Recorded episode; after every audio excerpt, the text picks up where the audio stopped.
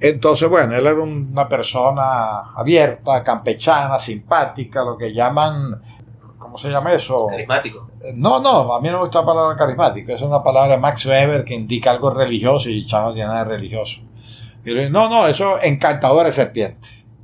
Encantador de serpiente, bueno, aquí la secretaria, los estudiantes, aquello, bueno, el comandante, el comandante, y el tipo es un show. Él era un payaso. Eh, él era un payaso, un show. Pero, pero tú sabes que eso le gusta a la gente, ¿no? El chiste, eh, se juega con todo el mundo, hace una relación personal muy fácil.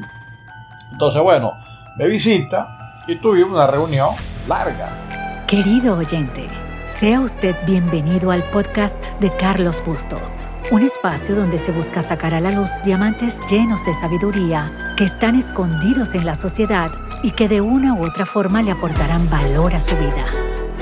Hay conversaciones que cuando son escuchadas cambian vidas. Esperamos que le saque el mayor de los provechos.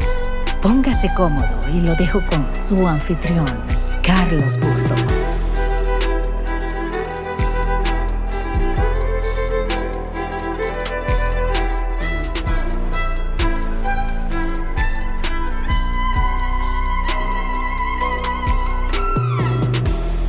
Buenas, Carlos Bustos aquí. Esta entrevista fue realizada el día 19 del mes de mayo a las 10 horas en punto con el doctor Ángel Lombardi Lombardi. Un hombre que ha escrito numerosos libros, historiador, académico, un hombre que ha procreado nueve hijos y por último, un hombre que me comentó al despedirme de él que no solo ha sembrado un árbol, sino muchos, sin duda, el doctor Lombardi es un hombre que llegó a este mundo para dejar lo mejor que lo encontró.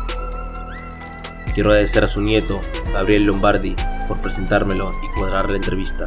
Agradecido. Sin más que decir, espero que las palabras de Lombardi le lleguen al alma como lo hizo conmigo. Otra cosa, al final del programa estoy dejando una frase, muchas veces tiene que ver con el programa y muchas veces no. Disfruten.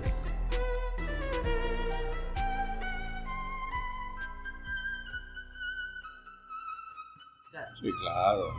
Existe el azar, existe que de pronto tengo yo, me pongo a perder el tiempo a sacar libros y diga, pero si esto es lo que estaba buscando hace mucho tiempo. O si de pronto tengo un libro que nunca leí porque nunca me interesó, de pronto digo, bueno, y en ese momento sí me interesa, claro. Es decir, el misterio nos rodea.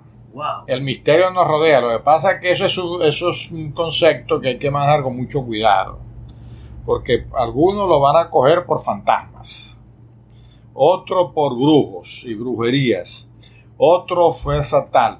Lo cierto es que mientras el ser humano, gracias Carlos, eh, mientras el ser humano tenga algo por conocer, siempre existirá el misterio. Y como se presume que por miles de años seguiremos sin conocer la mayor parte de las cosas, porque el conocimiento es una cuestión, es como una cortina que tú abres. O sea, tú la abres y es así. Pero una vez que abriste esa cortina así, te das cuenta que la cortina es así. Cuando llega a abrir la cortina grande, te das cuenta que hay una más grande, el doble. Y cuando llega la del doble, está la del triple. Entonces, por eso el primer hombre sabio en términos simbólicos, filosóficos, Sócrates, cuando el oráculo predijo que él era el hombre más sabio de Grecia, y le preguntaron, entonces él dice, bueno, yo solo sé que no sé nada. Es el primer principio de la sabiduría, la conciencia de nuestra ignorancia. Porque él diga que yo lo sé, el que diga que yo lo sé, y ese se cerró la cortina. Porque si yo lo sé, ya no tengo curiosidad si creo que lo sé. Entonces, tú no puedes cerrar nunca la cortina y tienes que estar consciente de tu ignorancia. Que eso llevado a un plano de la inteligencia personal humana es una conciencia de mis limitaciones. Que ser inteligente. Ser inteligente es que si yo quiero competir contigo en artes marciales, me voy, voy a fracasar. Entonces, ¿para qué lo voy a intentar? Entonces, mi inteligencia me anticipa un resultado seguro porque simplemente digo, él es experto y yo no. ¿Entiendes? Esa es la inteligencia. Eh, eh, por eso esas tonterías de que yo hago, yo quiero, yo puedo, tal, todo eso se relativiza, se relativiza. Entonces, bueno, la inteligencia, la conciencia de ignorancia, la conciencia de los límites, eh, la búsqueda, no dejar de asombrarse, no dejar de buscar. por eso a mí me gusta mucho una frase de los existencialistas que dice, yo vivo en apertura y en expectativa. Mente abierta y en expectativa. Ni buena, ni mala, ni regular, ni alta, ni fría, ni caliente. Expectativa. Entonces, por eso yo no me niego a nuevas experiencias, no me niego a nuevas aventuras, no me niego a nuevas cosas, que de pronto digo, me arrepentí, no debía haber hecho esto. Pero no hay aprendizaje si yo no lo intento porque eso también, esto también es filosofía, o sea, la conciencia humana solo es posible desde la experiencia. Yo puedo leer 100 libros de artes marciales, pero yo no sé lo que son las artes marciales. Cambio, alguien que no lee ningún libro de artes marciales, pero las practica, llega a entender qué son las artes marciales. Por lo menos a decir, bueno, concho, después de un, de, un ejercicio me cansé. Yo no sé qué es cansar sabiendo leído 100 libros de artes marciales. ¿Entiendes? Claro. Entonces la conciencia, cuando tú dices, voy a concientizarte, si tú no pasas por la experiencia, eso no funciona. Hay una frase que me gusta mucho y, y es que, la voy a parafrasear, la muerte no es, no es lo contrario de la vida, es el miedo. ¿El miedo a la muerte? No, el, que, que, que lo contrario a la vida no es muerte, sino miedo. Y luego decía que mientras uno más coraje tienes, más expande su visión de vida o, su espectro de vida. Mientras menos coraje tiene, más angosto se pone. Claro, tiene sentido. Hay un filósofo, Paul Tillich, que tiene un libro que se llama El coraje de vivir. Para vivir hay que tener coraje. Ahora, el coraje no hay que confundirlo con coraje físico. Porque como seres humanos, si no tenemos conciencia del miedo, o estamos locos o estamos borrachos o drogados. O sea, solamente cuando tú llegas a niveles de inconsciencia, es que eres valiente 100%, no le tengo miedo a nada. Pero eso no es humano, eso es alienación, bajo efecto de una droga o de una circunstancia determinada, una rechera, una cuestión. En cambio, eso es la irracionalidad. En cambio, la racionalidad es que yo tengo miedo, porque somos seres de miedo y seres de temor.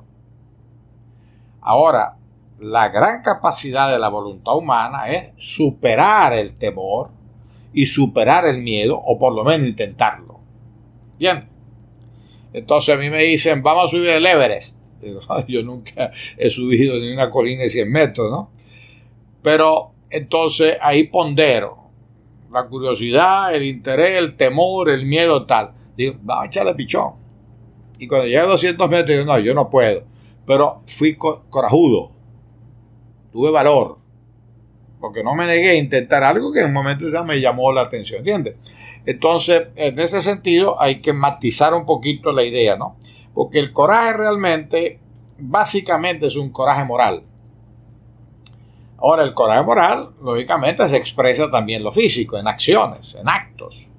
Entonces, por ejemplo, entran aquí, yo estoy con un hijo, un nieto, una hija, una nieta, y dice, bueno, vamos a matarlo a uno de los dos. Usted decide. Bueno, yo tengo miedo de morir. Y de pronto la primera tentación es poner al hijo por delante para salvarme yo, el egoísmo natural. Pero digo, no, no, no, tico. Mi obligación, mi obligación es que ofrecerme yo. Bueno, sea, eso se llama coraje moral. O sea, que un razonamiento de tipo humano sobre unos valores determinados termina prevaleciendo sobre tu miedo y sobre tu temor. Entonces, por eso hay que matizar un poquito la idea, Porque si se entiende por eh, valor, coraje y tal, o sea que yo echo para adelante en cualquier circunstancia, no tengo miedo, eh, es un loquito, ¿no? Sí. Un irresponsable. Y, por lo general siento que no sobrevive mucho tiempo. y no se procrean. Así es, así es. No se procrean al final. y la, la, otra parte eh, que, que tú decías, la vida y la muerte, el miedo y tal. Mira, la vida y la muerte nosotros la hemos diferenciado. De eso vamos a hablar Bueno, la hemos diferenciado, pero el mundo griego no la diferenciaba. Para el mundo griego, la definición de lo humano era, de lo, del ser humano, era antropos. Antropos significa seres que nacen para morir. Entonces, una vez que tú cobras la conciencia de que hay un límite inevitable a lo humano, te das cuenta que dice, bueno, sí, en algún momento le tengo miedo, no le tengo miedo y tal, pero, pero forma parte de tu naturaleza, de tu manera de pensar. El problema es que nosotros nos alienamos y vivimos como si la muerte no existiera. Ni la queremos ver, ni la queremos nombrar, yo no voy a entierro, yo no quiero ver muerto, tal. Entonces es una alienación por evasión. Entonces evado la idea y mientras esté bien y en mi alrededor no pase nada raro, pues voy bien, pero va a llegar el momento. Y por eso al final mucha gente se suicida, termina el alcohol, las drogas, la huida, tal, amargado, solitario, sin saber qué hacer. ¿Por qué? Porque perdieron la idea natural de que se vive y se va a morir. Los, trape, los trapenses, una orden religiosa, ellos vivían en conventos, todavía hoy hay.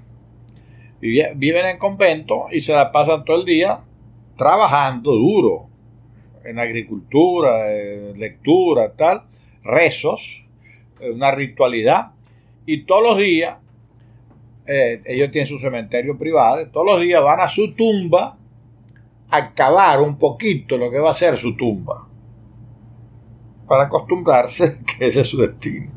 Qué hermoso. Qué hermoso. Bueno, eh, ¿quieres que empecemos por las preguntas fáciles o las difíciles? como tú quieras. Tú, Ángel Lombardi Lombardi, escritor de numerosos libros, historiador, académico, padre ejemplar, abuelo. ¿Cuál es el sentido de la vida? ¿Para qué estamos aquí? ¿Sientes que hay algo más profundo en nuestra existencia? Sí, claro, claro. Sí, yo no creo que nosotros somos pura biología. Eh, la medida que el ser humano vive en la inmanencia. Nosotros vivimos en un mundo material real. Pero si nos quedáramos solamente en eso, seríamos seres limitados y renunciaríamos eh, al misterio, a nuestras posibilidades racionales de conocer más y más y más. Y lógicamente, mientras no tengamos un conocimiento racional de todo el universo, entonces existen las religiones, existen la filosofía, existen las creencias, eh, entonces tú canalizas, o sea, una especie de, relación dinámica eh, entre lo inmanente y lo trascendente, pero estamos rodeados de trascendencia. Inclusive si yo trabajo como esclavo para que mis hijos se eduquen y sean libres, yo estoy trabajando por una trascendencia. O me trasciende a mí, mi materialidad, mi tiempo, mis circunstancias. Entonces yo creo que es vital que en nuestra vida pensemos que estemos haciendo cosas que van más allá de nuestro interés egoísta personal, ¿no? Eh, entonces yo quiero creer, eh, eh, hay un místico norteamericano, Thomas Merton, poeta, él era muy inteligente, muy, muy, muy reconocido como intelectual y escritor. Entonces de pronto anuncia a sus amigos que se va para un monasterio, trapense. Dice, ah, ¿qué vas a hacer? ¿Tú vas a desperdiciar tu talento? Dice, no, voy a rezar. Rezar Dice, bueno, en esa oración yo contribuyo a la salvación de la humanidad. Porque yo creo en eso. Le dio un sentido totalmente trascendente a su vida. De pronto era su vocación. Pero lo importante allí es que él proyecta, o sea, el salir de nuestro egoísmo. Porque la trascendencia en el fondo no es más que eso. Yo, yo, yo, yo. Eso llama el yo yoico, ¿no? Sol negro. O sea que hay dos tipos de soles. El sol que proyecta su benignos rayos sobre todo el mundo sin preguntar a quién, y el sol negro que te quita tu energía y se la coge para él. Se dice eh, que llamamos a las personas tóxicas, que todo lo que le rodea está amargado por su propia amargura. Entonces, bueno, eh, eh, entonces en ese sentido, el, sentido de la vida es que mm, hay un trascender. Puede ser trascender humano o un trascender espiritual. entonces vienen las creencias. Por ejemplo, yo soy de cultura católica, cristiana, evidentemente, pero respeto todas las religiones y todas las creencias. Y, y al final yo le doy a la religión el sentido particular que tiene la palabra, religare. O sea, a nivel personal, yo tengo una relación directa con algo o alguien misterioso, no conocido o definido de muchas maneras. Entonces, en esa, en esa relación tú te realizas en función de esa preocupación permanente, o sea, de trascendencia, tanto, repito, en lo material como en lo espiritual.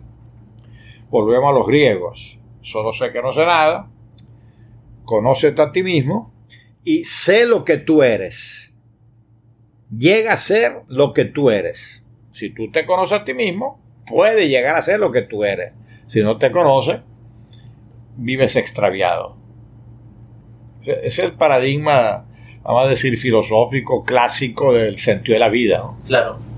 Ahora, ¿sientes que hay una, de cierta forma, o cómo esa persona, ese, ese chamo, digámoslo así, busca su sentido si no lo encuentra? Hay que buscarlo. Recuerda que eh, la, la, metáfora, la metáfora del viaje no es llegar, sino viajar no es el camino, sino el caminante.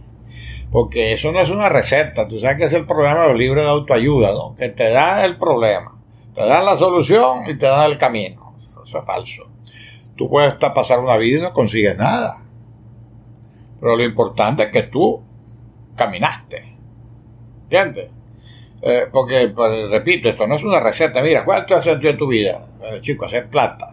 Bueno, si eso te conforma, está bien. De hecho, la ambición humana es eso. La ambición humana es que yo focalizo mis intereses. Yo quiero ser campeón mundial de artes marciales. Bueno, toda tu energía se canaliza y si tienes vocación y tienes la capacidad. Bueno, ese es tu sentido de la vida. Pero del camino tú descubres que como que no es esto. Hay una insatisfacción. Sigue buscando. Entonces, al final lo importante no es que alguien de afuera te diga, ese es tu sentido de la vida, o que tú mismo lo creas equivocándote, sino que tú de alguna manera pienses que estás caminando en la dirección que tú quieres caminar.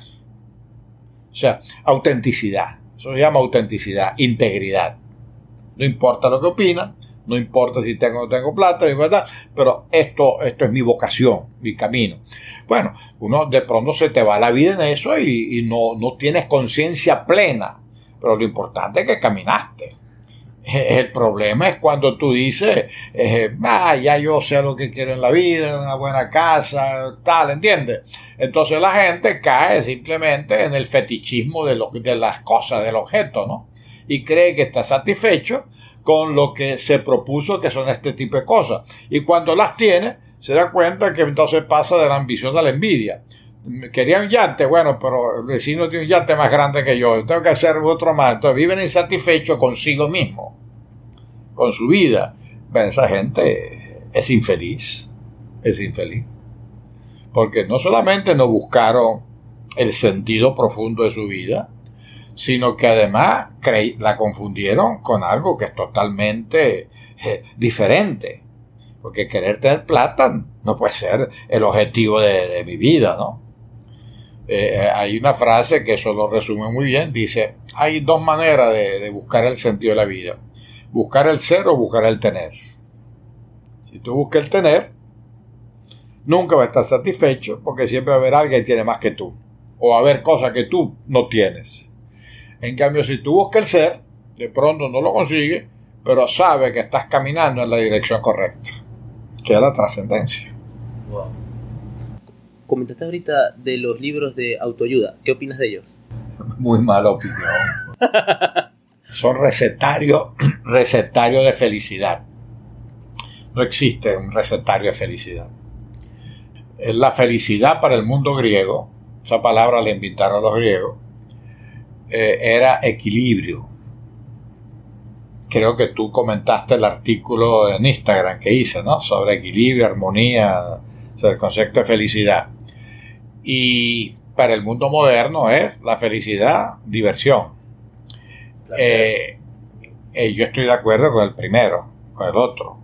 Si yo puedo divertirme y de pronto la paso bien, pero eso no me garantiza que al llegar a mi casa voy a estar tranquilo. Eh, no me garantiza que voy a resolver mis problemas de relaciones humanas, etc. En cambio, lo otro es un intento de buscar los equilibrios que empiezan siempre con uno mismo, con la relación con el entorno, etc. Eh, entonces el libro de autoayuda te establece un camino preestablecido que no has descubierto tú. Entonces ahí no, eh, no, a mi juicio, aparte que creo que hay un mensaje, yo he revisado algunos de esos libros y he conocido gente que vive en torno a eso, que es muy perverso, a mi juicio. Tú tienes derecho a ser feliz. Llévate por delante a tu madre, a tu padre, a tu familia, tu derecho a ser feliz, tu derecho a ser feliz. Conchale, ajá, pero bueno, ¿y, qué le doy a los demás? o sea, si todo el tiempo estoy pensando yo, yo, yo, yo, yo, pero resulta que yo estoy acompañado, o sea, ¿qué le doy a la tierra? ¿Qué le doy a la sociedad? ¿Qué le doy a mi país? ¿Qué le doy a mi ciudad? ¿Qué le doy a mis padres, a mi familia? algo tengo que tratar de dar, ¿no? O sea, no solamente el yo, yo, yo, yo, yo, ¿no? Porque es el sol negro. Que lamentablemente él es un poco la norma, ¿no? Así que no, no comparto mucho sobre los libros de autoayuda. Eh, son, son píldoras eh, engañosas de la felicidad, ¿no? Corto plazo. Sí. En una era donde enviamos cohetes a Marte, robots con inteligencia artificial, carros que se manejan solos, mundos de realidad virtual, teléfonos con la capacidad de almacenar millones de libros, ¿por qué la educación no ha cambiado en los últimos 70 años? ¿Qué cree que debe ser lo primero en cambiarse en nuestro sistema educativo? ¿Y cuál crees que sea el futuro de las universidades? La educación en un sentido pragmático, eh, es simplemente una, estructura, una institución de usos y costumbres. Tú sabes que eso la, palabra moral y ética, ese es el origen, ¿no? Uso y costumbre. Entonces, lo, que llamamos bueno es porque culturalmente nos han dicho que eso es bueno. Sí, eh, el dulce es bueno. Cuando me dicen que eso me da diabetes, entonces descubro que no es tan bueno. Y eso es el proceso. Entonces, ¿cuál es la función de la educación? Anteriormente la educación era práctica. Digo anteriormente de la historia de la humanidad. Era práctica en el sentido que si mi padre era zapatero, yo casi seguro que desde niño estaba en el taller del zapatero o me mandaban a un taller de carpintero a aprender el oficio. Eso se vio mucho en el arte, ¿no? Toda persona que tenía talento artístico arrancaba un taller de otro artista reconocido, hasta que el maestro le decía, ya estás preparado para montar tu propio taller, ya eres tu maestro. Eso se lograba a través de una obra, decía, bueno, hago una obra. Si el maestro decía que era, ya te graduaba y tú montabas tu taller con otros aprendices. Bueno, así se aprendían todos los oficios. El único que se educaba, eh, diríamos, en unas disciplinas intelectuales, la lógica, la matemática, la filosofía, la bellas artes, la oratoria, tal, era la aristocracia, especialmente los que estaban destinados a gobernar, la educación del príncipe. ¿Por qué? Porque se presumía que ese tenía que prepararse para lo más difícil de, las profesiones, que el gobierno de los humanos. Por eso la palabra rey en, en inglés antiguo, en anglosajón, significa el que sabe y puede. ¿Cuál es el paradigma en la Biblia del rey? Salomón. el que sabe y puede. ¿Cuál era el papel de los reyes en la tradición clásica? Básicamente juzgar. Los pleitos de todo el mundo, él era el punto de equilibrio. En la práctica no era así, pero esa era un poco la intención. ¿no? ¿Cuándo es que la educación se masifica? A partir de la revolución industrial, hace tres, siglos. Porque el mundo campesino no está preparado para las máquinas. Entonces había que prepararlos.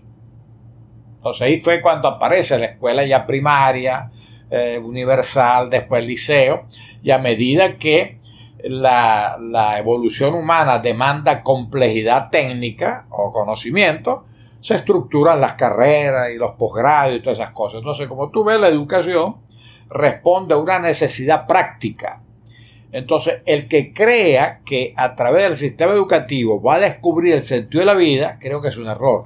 El profesor que lo pretenda, mi juicio, no lo va a lograr. Y el alumno que crea que lo va a lograr, no lo va a lograr. Porque la educación simplemente es un camino más a transitar personal. O sea, al final, realmente, si tú terminas eh, conociendo algo, no es tanto porque alguien te lo enseñó, sino por tu propia curiosidad. O sea que en la práctica nosotros terminamos siendo autodidactas. Los estudios lo que hacen es ayudarnos a, montar las cajitas, ¿no? a formalizarnos. Matemática, álgebra, tal. Es decir, que es importante. O sea, organizar un poquito la metodología de aprendizaje. Eso es importante. Pero más allá de eso, o sea, hay una utilidad práctica. Por ejemplo, si en este momento yo estoy necesitando personas para este mundo que tú me pintaste allí, siglo XXI y siglo XXII, evidentemente que la educación me está atrasada. Porque si yo no salgo hábil eh, en el manejo tecnológico, salgo inhabilitado para el trabajo y para el mundo actual. Si yo en este momento, que soy analfabeto funcional, porque mm, tengo acceso a la tecnología, pero no soy, como dicen, nativo digital, bueno, yo tendría problemas para viajar si no voy acompañado, porque de pronto ya no tengo a la persona en el mostrador que me resuelve todo, sino yo tengo que manipular cualquier cosa para meter mi equipaje y montarme un avión o cambiar de vuelo. No lo sé hacer. ¿Entiendes? Entonces, la educación me prepara para la vida práctica eh, y me ayuda a organizar el conocimiento, pero más nada lo, importante, lo importante realmente, tú lo vas descubriendo. Por eso Ortega y Gasset, un filósofo español, llamaba a los especialistas bárbaros especializados. Yo tengo amigos que son eminencias médicas, o eminencia en matemática, eminencia en ingeniería, pero tú lo saques su nicho y tiene una ignorancia total. Pero no solamente la ignorancia, sino que la insensibilidad en cuanto que no le interesa otra cosa. Yo tengo un amigo que me decía, chico, yo soy feliz, un cirujano, excelente, decía, yo soy feliz operando. Fuera de, ahí, no me interesa nada. Yo, yo que le tengo pánico estar en esas operaciones. Pues te digo, son bárbaros especializados. Porque tú no puedes decir, ellos profundizaron una cortinita, pero no la abrieron. Entonces, al final de eso son búsquedas personales, respuestas personales. ¿Cuál sientes que es el futuro de las universidades hoy con, todo este mundo acelerando? No, mira, yo... No totalmente, todavía no hemos llegado a eso. No, porque tú sabes, mira, el cambio tecnológico no es tan veloz como nos lo han vendido. Porque a mí me pueden poner 100 modalidades tecnológicas de este tipo. Pero cambiarme a mí y a ti y a cualquier ser humano lleva generaciones. O sea, el cambio externo, es decir, sale la moda de la camisa franelilla, salgo a comprarla. Oye, fulano está de moda, que tiene una camisa que es franelilla, franelilla, camisa. Pero yo adentro sigo siendo el mismo. O sea, los usos y costumbres nos amarran a un proceso muy lento de transformación. Tú puedes cambiar la tecnología, puedes cambiar la economía, puedes cambiar muchas cosas, pero la mentalidad, eso es una complejidad que ni siquiera está bien estudiada, porque tenemos una memoria genética, una memoria de la sangre, una memoria consciente, una memoria inconsciente. ¿Cómo manejas tú todo eso? Nuestra naturaleza humana. nuestra naturaleza humana. Nosotros somos, somos, seres sociales, seres de hábitos. Es decir, si yo me acostumbré al café, de pronto me ofrecen descafeinado y digo, no, esta vaina no es café. Es decir, la, la, ciencia me está ofreciendo variedad de café, pero ya yo mi hábito es el café amargo, ¿entiendes? Entonces, eh, después eso te digo, o sea, sí hay velocidad, pero no tanta como nos han dicho, ¿no? Y por eso una buena imagen de esto es un avión supersónico atravesando el cielo y abajo una carreta tirada por un animal con un campesinito en cualquier ciudad nuestra, en cualquier país nuestro, ¿no?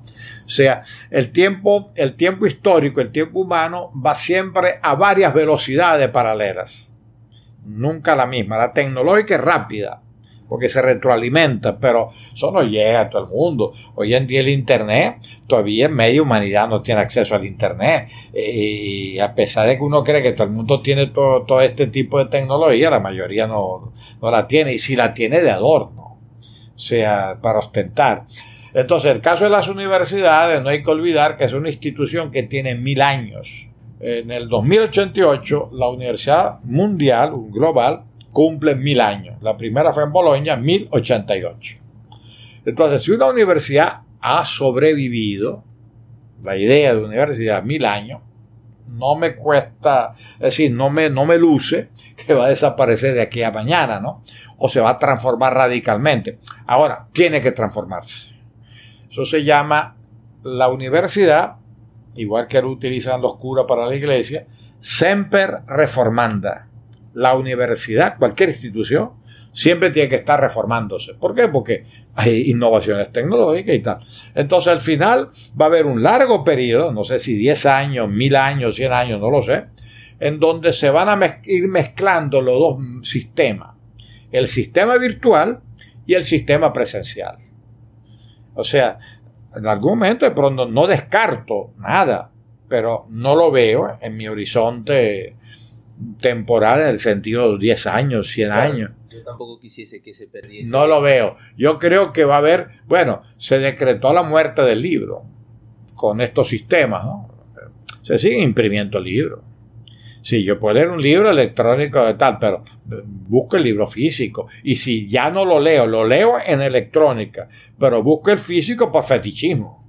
O sea que, entonces yo creo que lo normal es que la humanidad avanza por mezcla, eh, simbiosis, pero eso de que mm, pasamos de uno a dos, a dos a tres, eso no es automático. Entonces hay tiempos diversos históricos, hay tiempo diverso social, hay tiempo diverso existencial, hay tiempo diverso cultural. En el siglo XVIII y XIX se la pasaron predicando la extinción de las religiones las religiones en este momento están dominando otra vez el mundo. Y si no son como religión en Dios, ideología fanática. Como espiritualismo, también otros, otros nombres. Claro, claro. Así que yo creo que la universidad va a sobrevivir cambiando. De hecho, el ser humano si no sobrevive si no cambia. Que, Darwin lo llamó adaptación, ¿no? Ok, creo que la salud y la educación son pilares fundamentales en el progreso de un país. Siento que ambos en Venezuela están en estado crítico actualmente. Por ende, siento que la responsabilidad de los educadores debe ser la misma como la de un cirujano al operar. Una frase del libro El arte de la guerra dice, el médico que cura al paciente cuando la enfermedad está muy grave y muy avanzada es reconocido en todo el pueblo. El médico que cura la enfermedad cuando ni siquiera ha mostrado los primeros síntomas difícilmente lo lleguen a conocer fuera de su vecindario. Lo que quiero decir con esta frase anterior es que con una mayor educación y conocimiento se pueden prevenir problemas con mayor antelación. Sin duda, siento que los educadores y los doctores deberían ser mayormente reconocidos y remunerados por su labor. Dicho eso, hay forma de que la educación se pudiese promover de manera más accesible sin perder la efectividad. ¿Cómo se puede hacer el intento de fomentar la educación? ¿Cómo se puede? Mira, eh, ese es un problema no venezolano, es un problema universal. Lo que pasa es que en ciertos países, en ciertos momentos, se vuelve más agudo. Porque nosotros no podemos perder de vista que la historia de cada país y la historia de la humanidad son ciclos. Tú de pronto pones como paradigma en este momento Estados Unidos. Suiza, Noruega, ¿no? Pero eso no necesariamente es así. Si yo le digo a la gente que hace 100 años los noruegos tenían que emigrar porque se morían de hambre, no me lo creen. Si, si yo le digo a la gente que hace 200 años Estados Unidos se reducía a las 13 colonias de la costa atlántica y que el resto era monte y culebra. Y que durante 100 años fue el pueblo más salvaje del mundo, porque prevalecía la ley del revólver. No lo creen. Y si yo les digo que en el año 29 los gringos tenían hambre, hambruna, desempleo, la crisis del 29 que duró casi 5 años, se recuperaron los venezolanos que se fueron a Chile creían que habían llegado al paraíso, se le está desestabilizando el país. Los emigrantes que venían de Venezuela llegaban al paraíso. Tú buscas los testimonios de italianos, portugueses, españoles, judíos, tal, que de los años 50 para acá vinieron a Venezuela hasta los 80. Este era el paraíso mi mamá y mi papá, esto era el paraíso para ellos. Buen clima, no hay frío, no hay las cuatro estaciones, no hay peligro de guerra, no hay tal. Era el paraíso. El testimonio de los judíos que venían del holocausto. Y de pronto ese mundo se acabó. Ahora, racionalmente es pensable que este mundo no puede recuperarse. O sea, esta sociedad. Son ciclos. Entonces ahí está un poquito el azar humano si me toca un buen tiempo, lo disfruto. Si me toca un mal tiempo, pues tengo que entenderlo y, enfrentarlo. ¿Qué es lo que ha pasado en Venezuela? Que en Venezuela, como vivimos 50 años de bienestar, cuando vinieron los primeros ruidos y las primeras tormentas, salimos corriendo. Porque está seguro que si esos 6 millones de venezolanos no se hubieran ido, Maduro no estaría del poder. Hoy en día. Claro, porque se fue a la clase media, y se fueron los empresarios jóvenes que tenían dinero. Yo conozco un montón de gente que se ha ido sin necesidad económica de irse. Bueno, no aguantaba eh, la, a Maduro, no aguantaban a los chavistas, no aguantaban la falta de, de, electricidad y tal. No es que digo que eso hay que aguantarlo y callarse, pero tenían dinero para un tanque, tenían dinero para una planta eléctrica, tenían dinero para lidiar con el país, porque yo entiendo que se va, que está pasando hambre y su familia. Pero yo no entiendo que se haya ido empresarios que su dinero lo sacaron de aquí y lo siguen sacando, muchos de ellos. O una clase media acomodada. Bueno, salimos corriendo y le quitamos el piso político a, la sociedad moderna venezolana, la parte moderna que podía haber ayudado a, cambiar las cosas. Pues. Entonces, por eso te digo, o sea que hay que relativizar un poquito estos conceptos, ¿no? De fin de mundo, fin de siglo, fin de los tiempos la historia son ciclos. Son ciclos. Las vacas gordas, eso está en el Antiguo Testamento. Siete años de vaca gorda y siete años de vaca flaca. ¿Qué te toca hacer? Entender que va, puede suceder y tiene que prepararte el médico. El médico que, tú citaste. Eh, entonces, bueno, el que ahorró aguanta más la situación, el que no ahorró se fregó. O sea que también hay que entender mi cuota parte responsabilidad. Yo anticipé eh, de alguna manera con mi prudencia que esto ocurriera. Sí, Chávez un héroe aquí para, eh, para las élites venezolanas y para muchísima gente. No el pobre que se ilusionó con él, sino las clases medias. Entonces, y, y todos esos empresarios que están en Florida con buena plata, ¿tú crees que ellos no le sacaron provecho todavía a, Chávez cuando había, plata en Venezuela. O sea, por eso te digo, o sea, que es cuestión de, un poco de filosofía, ¿no? Y uno tiene, mira, eso sucede con la vida personal de cada uno. Yo vivo aquí en mi confort. Tú como decías, estoy saliendo de mi área de confort. Sí, pero pensar que el área de confort nos va a acompañar para siempre y por siempre, de acuerdo a mi, mi definición de confort, es una tontería somos ilusos, porque cualquier momento me llega una mala noticia, cualquier momento ocurre algo que no me va a gustar, a nivel personal, a nivel familiar o a nivel de la cuadra o a nivel de la ciudad, del entorno. Entonces, pensar que eh, eso es autoayuda, ¿no? Yo estoy bien, todo el mundo está bien. Conchale, por favor. Si yo estoy bien, estoy triplemente obligado para que la mayoría o todos traten de estar bien. No, no, no regodearme que yo estoy bien. Un poco el concepto de los clubes, ¿no? O sea, resulta que yo tengo piscina, tengo platica para pagar el club, voy con mi familia, la paso bien en el club y tal, y digo, pues yo no sé por qué la gente se queja. Conchale. Eh, o sea que, eh, bueno, eso tiene que ver un poquito con todo este tipo de cosas. Entonces, por eso hay, que, hay que relativizar las categorías sociológicas, históricas, eh, en términos ni apocalípticos ni tampoco eh, panglosianos, o sea, de optimismo absoluto ni pesimismo absoluto, sino que el ser humano es un problema de ir midiendo la realidad y mi fuerza y hasta dónde puede llegar, dónde puede aguantar, etcétera. ¿Qué puedo prever?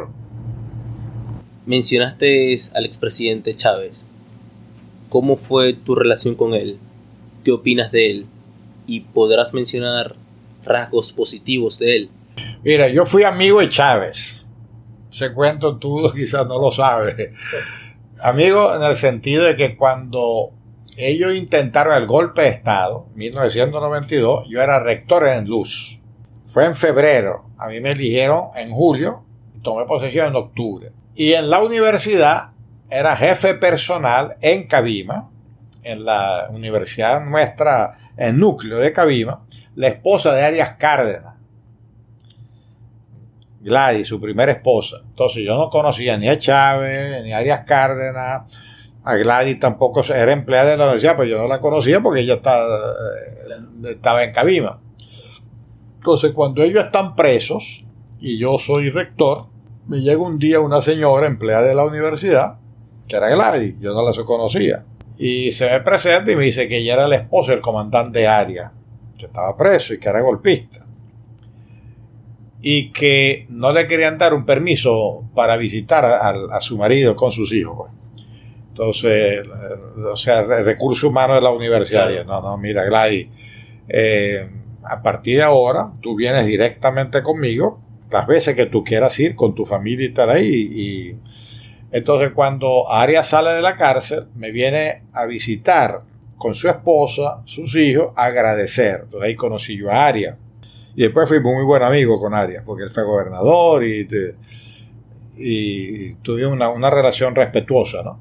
Entonces, en la misma circunstancia, una gente de la universidad vinculado a la izquierda, profesores, empleados, estudiantes, grupito de ellos se me acercaron un día y me dijeron que ellos querían, iban a visitar a Chávez y a los comandantes pues, presos, y que por qué la universidad no les mandaba unos libros. Nosotros editamos libros. Entonces yo, no, no hay problema. Le di, le a una secretaria, prepara unos títulos nuestros, yo le di más o menos lo que pudiera ser interesante para ellos. Y entonces ellos fueron a visitar a sus comandantes y llevaron el regalo de la universidad, que era el regalo de ellos. Pero en esos libros había uno mío, en donde había un artículo mío que se llamaba Tiempos de Constituyente. Porque el que ha estudiado la historia venezolana se da cuenta que cada crisis política termina en una nueva constitución. Entonces, por eso no es difícil predecir que cuando esto pase, tendremos una nueva constitución. Entonces, tiempo constituyente, ¿no? Entonces, y casualmente en ese momento en Venezuela se estaba discutiendo, ellos presos, pero ya la crisis política aguda, se estaba discutiendo la conveniencia o no de resolver la crisis política por una constituyente. Eso lo empezó a manejar André Velázquez con la causa R, lo, entró lo empezó a manejar el MAS, lo empezó a manejar Osvaldo Álvarez de Copey, comenzó a, comenzó a manejar Jorge Olavarría y yo con este artículo decía, seguramente esta crisis va a derivar en una nueva constitución. Entonces ese fue mi planteamiento. Entonces, así fue como ellos me conocieron. Entonces, cuando me conocieron, le preguntaron a esta gente quién es este, pues que escribió este, y como ella varios artículos míos, porque yo tengo 60 años escribiendo un artículo semanal, todavía lo sigo haciendo. Entonces, bueno, eh, entonces ese fue el primer contacto, sin conocernos directamente, ¿no? Pero ya sabíamos quién era quién. Cuando Chávez sale en libertad, ya me había visitado Aria. cuando sale Chávez también en libertad, me visita en la UNICA, eh, en Luz. Yo era todavía rector. Entonces, bueno, él era una persona abierta, campechana, simpática, lo que llaman, ¿cómo se llama eso? Carismático. No, no, a mí no me gusta la palabra carismático, es una palabra de Max Weber que indica algo religioso y Chávez no tiene nada de religioso. Y yo, no, no, eso encantador de serpiente. Encantador de serpiente, bueno, aquí la secretaria, los estudiantes, aquello, bueno, el comandante, el comandante, y el tipo es un show. Él es un payaso. Eh, él era un payaso, un show. Pero, pero tú sabes que eso le gusta a la gente, ¿no? El chiste, eh, se juega con todo el mundo, hace una relación personal muy fácil. Entonces, bueno, me visita y tuvimos una reunión larga, porque yo tenía curiosidad por saber un poco el grupo de ellos, las incidencias de ellos y todas esas cosas, ¿no? Entonces, bueno, ese fue el primer conocimiento que tuve con Chávez, ¿no? el primer contacto. Entonces, un día me llama y me dice, además, él te, te tuteaba de una vez, decía, mira Ángel, vamos a hacer esto, mira tal, como si fuera amigo viejo, ¿no? Entonces me llama por teléfono y me dice, mira Ángel, yo voy a Maracaibo a un foro, quiero hacer un foro, ya estaba en campaña, yo quiero hacer un foro sobre la constituyente entonces vamos a ir, si, si quieres, yo te estoy invitando, Osvaldo, tú y yo. Y tuvimos el foro aquí en el Gran Hotel Delicia. Chávez, Osvaldo y yo. Porque los tres teníamos la misma tesis de la constituyente. Y él vivo mm, habría espacio político con otra gente de otros sectores porque ya era candidato. Entonces, bueno, y después cenamos, ahí tuve una segunda percepción directa del personaje, ¿no? Después me llama y me invita para Bogotá, para repetir el foro allá. Entonces yo no recuerdo bien si era por razones de compromiso que yo no podía ir o no mostré mucho interés. Lo cierto es que me excusé, le dije, mira, no puedo, me acuerdo exactamente qué excusa le di, ¿no? Me vuelvo a llamar tiempo después para ir a Panamá, porque estaba montando el Congreso Anfictiónico entonces ahí sí le dije a mi esposa, este tipo está loco, se cree de verdad Bolívar, ¿no?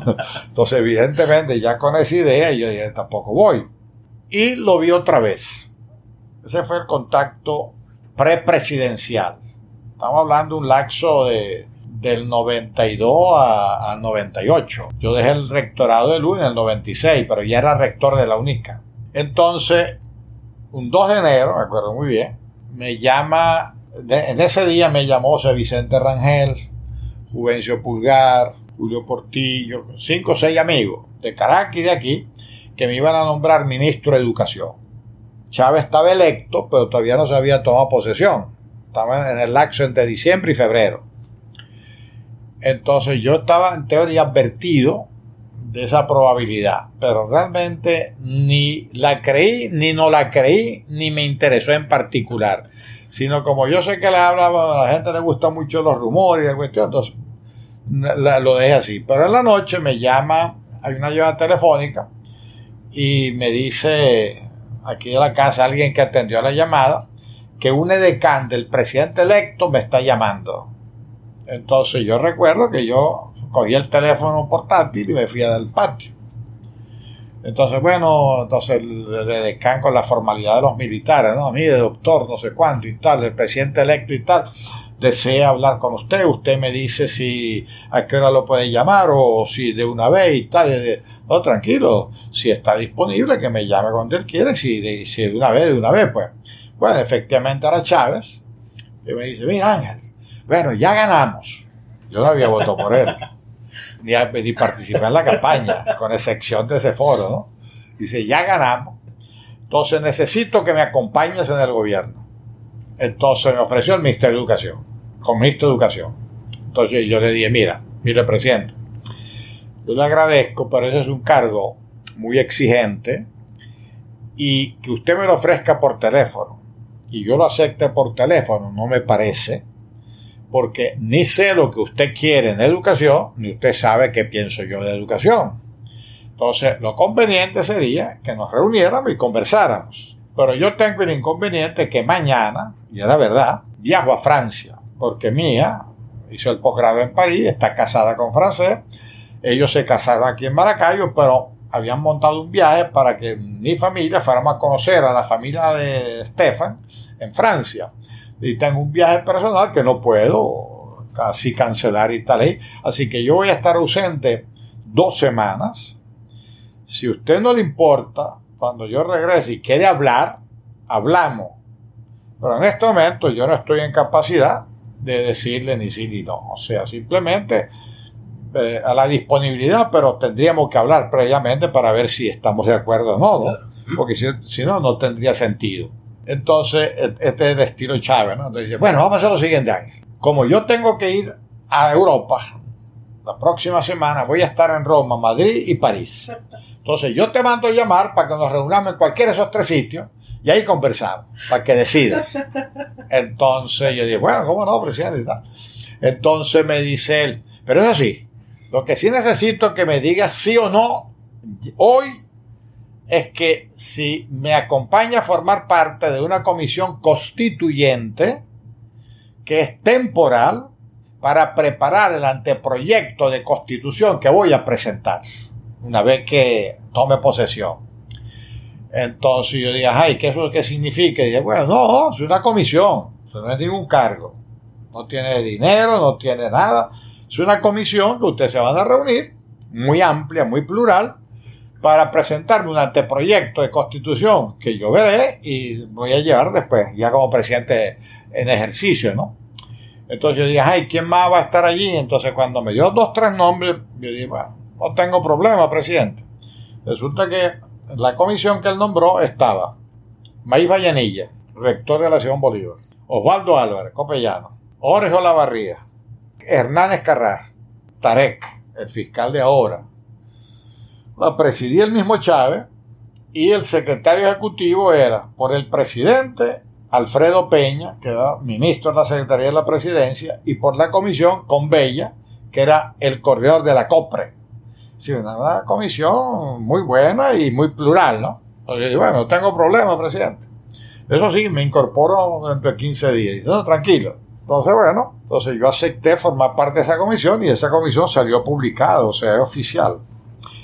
Cuando yo regreso, efectivamente, yo me incorporé a la comisión en Caracas. Y bueno, trabajamos en la COPRE, trabajamos en el Congreso, trabajamos en las reuniones nuestras y nos reuníamos con Chávez en Miraflores a las 11 de la noche. Y ahí, pues, ahí conocí más mejor al personaje, ¿no? Eh, entonces, porque ya él había tomado posesión, de hecho, me invitó a nosotros, nos invitó a su toma de posesión en el Parlamento, nos invitó a la cena en la casona, eh, y bueno, nos trataba como realmente personaje, ¿no? Bueno, el tipo de aquella época muy, muy simpático. Las reuniones estaba en Miraflores, estaba en Blue Jean, una camisita, muy familiar. Mira, tienen hambre, pedimos algo, café, arepa, un día mando a buscar arepa a la calle ese es el personaje, pues. Entonces, bueno, tú sabes que pues, al venezolano normal le, le gusta ese estilo, ¿no? Bueno, y en ese sentido, en ese momento uno no le veía a él nada, nada raro, ¿no? Vestía de civil, era campechano, tenía una comisión muy plural para que hiciéramos el anteproyecto de constitución y tal, o sea, no había realmente ninguna sospecha. Y efectivamente, estando yo en Francia, me llamó Aria porque me estaba citando Chávez en París.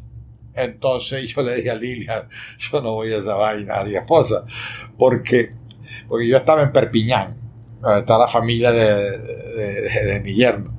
Digo yo, mira, yo conozco cómo somos nosotros. Llego yo allá y el tipo está enredado en 20 reuniones, con 50 jaletes en torno, ni se acuerda que me citó y yo con un soquete tengo que irme a París estar allá haciendo antesala, esperar que él se acuerde y tal, y si no funciona, él no le pasa nada y yo interrumpo aquí el plan familiar, no le voy a, no, voy a ir. Que Ari después me lo reclamó y el mismo Chávez, que no le paré a su llamada.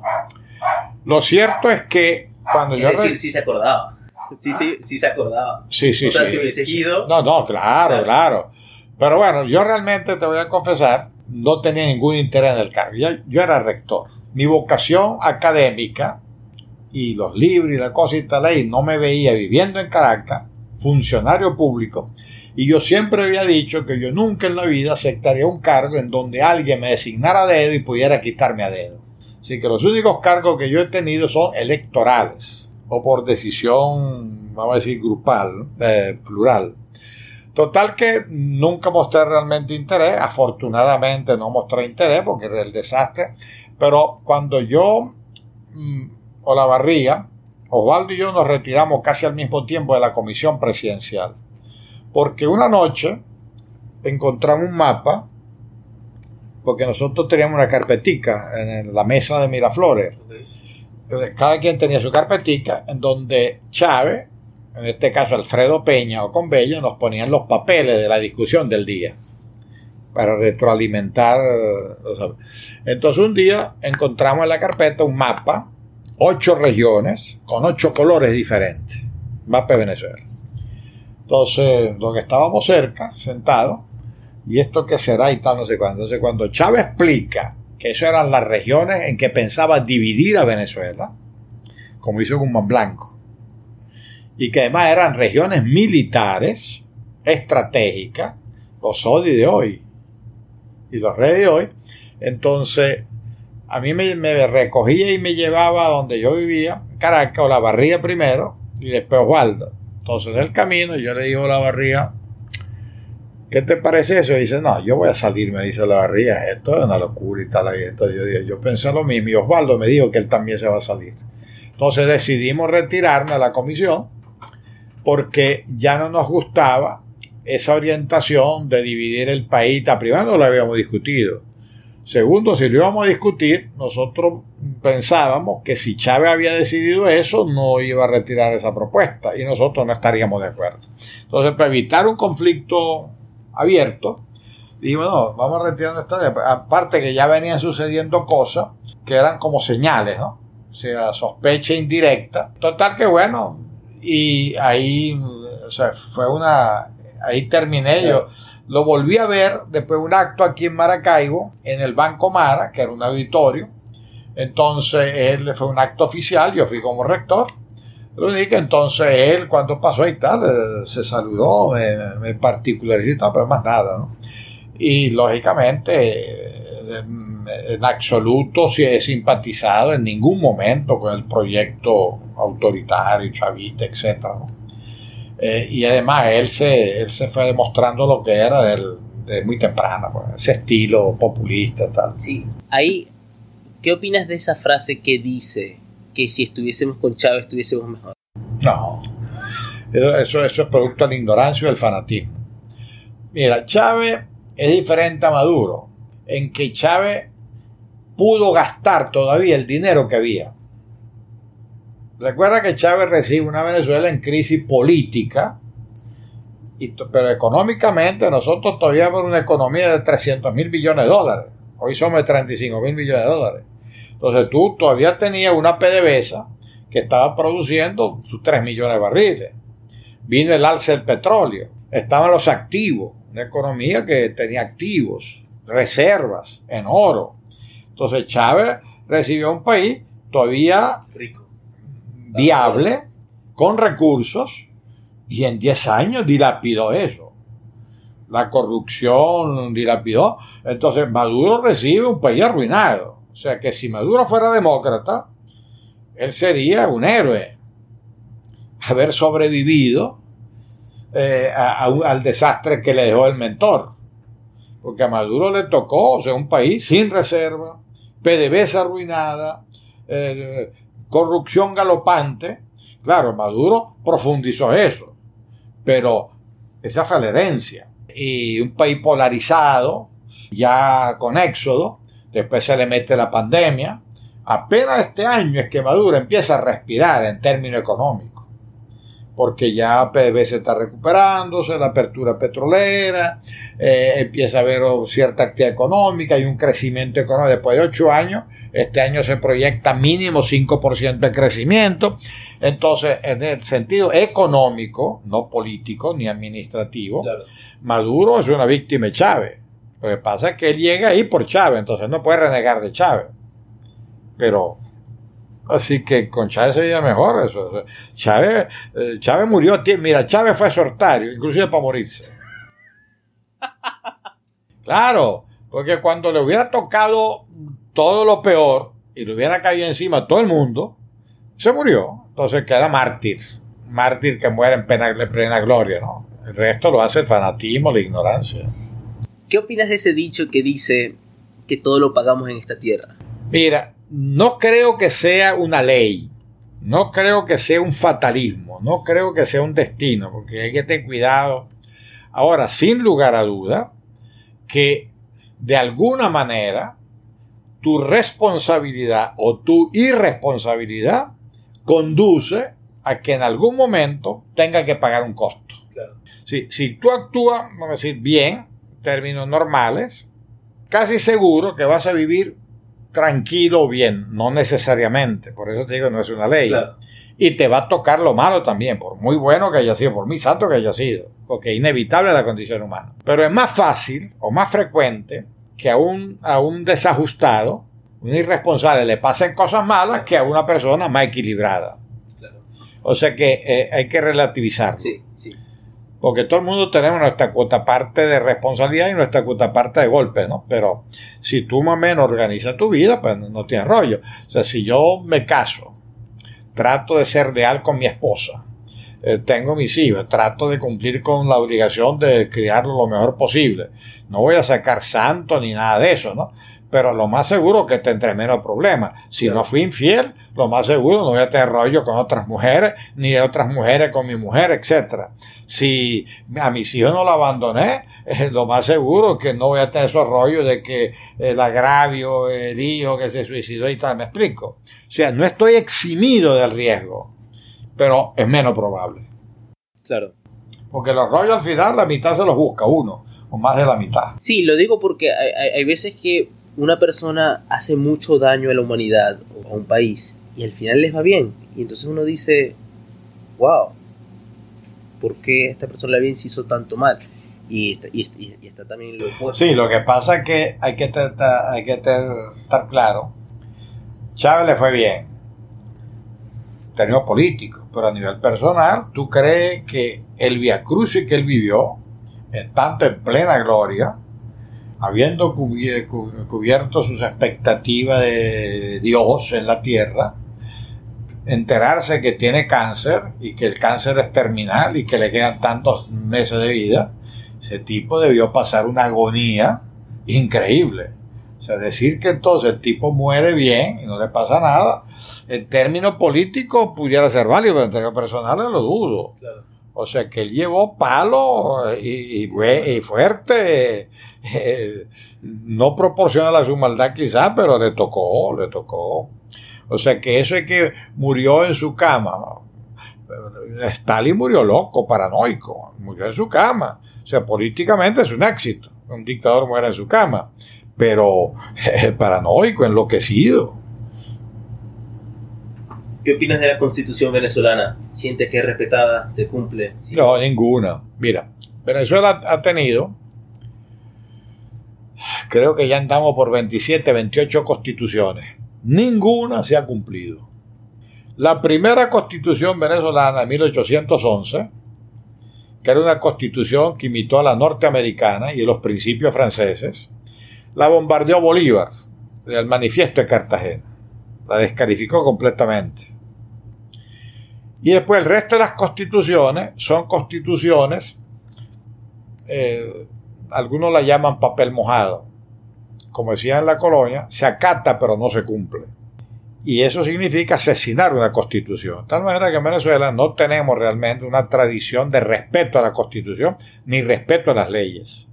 Entonces, no solamente esta no se, no se ha cumplido, sino ninguna constitución venezolana se ha cumplido. Y esta particularmente tiene una característica que otras también lo tenían, pero esta lo exageró, que a los venezolanos nos dio todos los derechos y prácticamente ninguna responsabilidad. Derecho esto, derecho esto, ¿cuál es mi responsabilidad para esos derechos? Entonces, no me, atrevería que no me voy a equivocar si vaticino que una vez que caiga el chavismo, lo primero que se va a plantear es una nueva constitución. La que más ha durado aquí es la, que se hizo de manera más democrática, que la del 61. Porque como era un pacto político, en esa constitución participaron toda la fuerza política de la época. Entonces eso garantizó casi 50 años de vigencia, mientras que esta la hicieron los chavistas. O sea, la oposición que sale de un solo grupo no dura, ni se cumple. Claro. Porque no expresa lo que debe ser la constitución, los intereses generales y el bien común. ¿Crees en una derecha venezolana? ¿Crees que en verdad hay una oposición real en Venezuela? Yo no creo ya en el concepto derecha-izquierda, por lo siguiente. Mira, todas las palabras son históricas, es lo que se llama gramática histórica. O sea, una palabra entra en desuso porque ya no se necesita. Otra palabra que no existía hay que inventarla. Cuando hicieron los aviones de turbina, el jet, el jet, el ruido, porque no sabía yo cómo decir eso. En Francia, el francés es muy gráfico. Cuando apareció la, manzana, la, la, papa, que es americana, y ellos no sabían que era la papa, entonces la llamaron manzana de tierra. Manzana que sí la conocía, y de tierra, porque la papa sea la tierra. En Italia el maíz no lo conocía, porque todo eso es americano. Entonces, como venía con comerciantes turcos, en Italia lo empezaron llamando grano turco. O sea, las lenguas son históricas, son dinámicas, entran en desuso, aparecen nuevas palabras. Entonces, en ese sentido, eh, hay que entender que la realidad se te va reflejando en el lenguaje. Entonces, bueno, lo mismo sucede, o sea, con derecha e izquierda. Derecha, tú sabes muy bien el origen. En la Revolución Francesa se constituye el Parlamento para discutir la situación política. Entonces los partidarios del rey se pusieron a la derecha, estaban a la derecha casualidad, y los contrarios, los que querían la república, a la izquierda. Y salió derecha e izquierda. O sea, si los partidarios del rey se hubieran puesto a la derecha, hoy significaría lo contrario. Entonces, eso en Europa, en Europa, no en el resto del mundo, y básicamente en los países de Europa Occidental, entonces empezó a vincularse con la clase social. Derecha, los aristócratas, los, monárquicos, izquierda, los burgueses. En aquella época no existía el proletariado, los burgueses, que era la clase emergente. Y los burgueses en aquella época no eran los millonarios, eran el artesano, el médico, el abogado, las clases medias diríamos hoy. En, Europa, ellos distinguen, y Marx lo utilizó muy bien, eh, distingue del pequeño burgués del gran burgués. Pequeño burgués, clase media. Gran burgués, millonario. Entonces, cuando tú dices en Europa derecha e izquierda, ellos tienen una connotación sociológica precisa, cultural.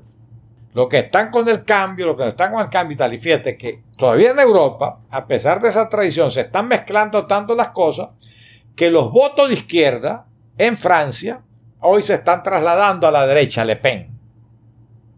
Los votos tradicionales.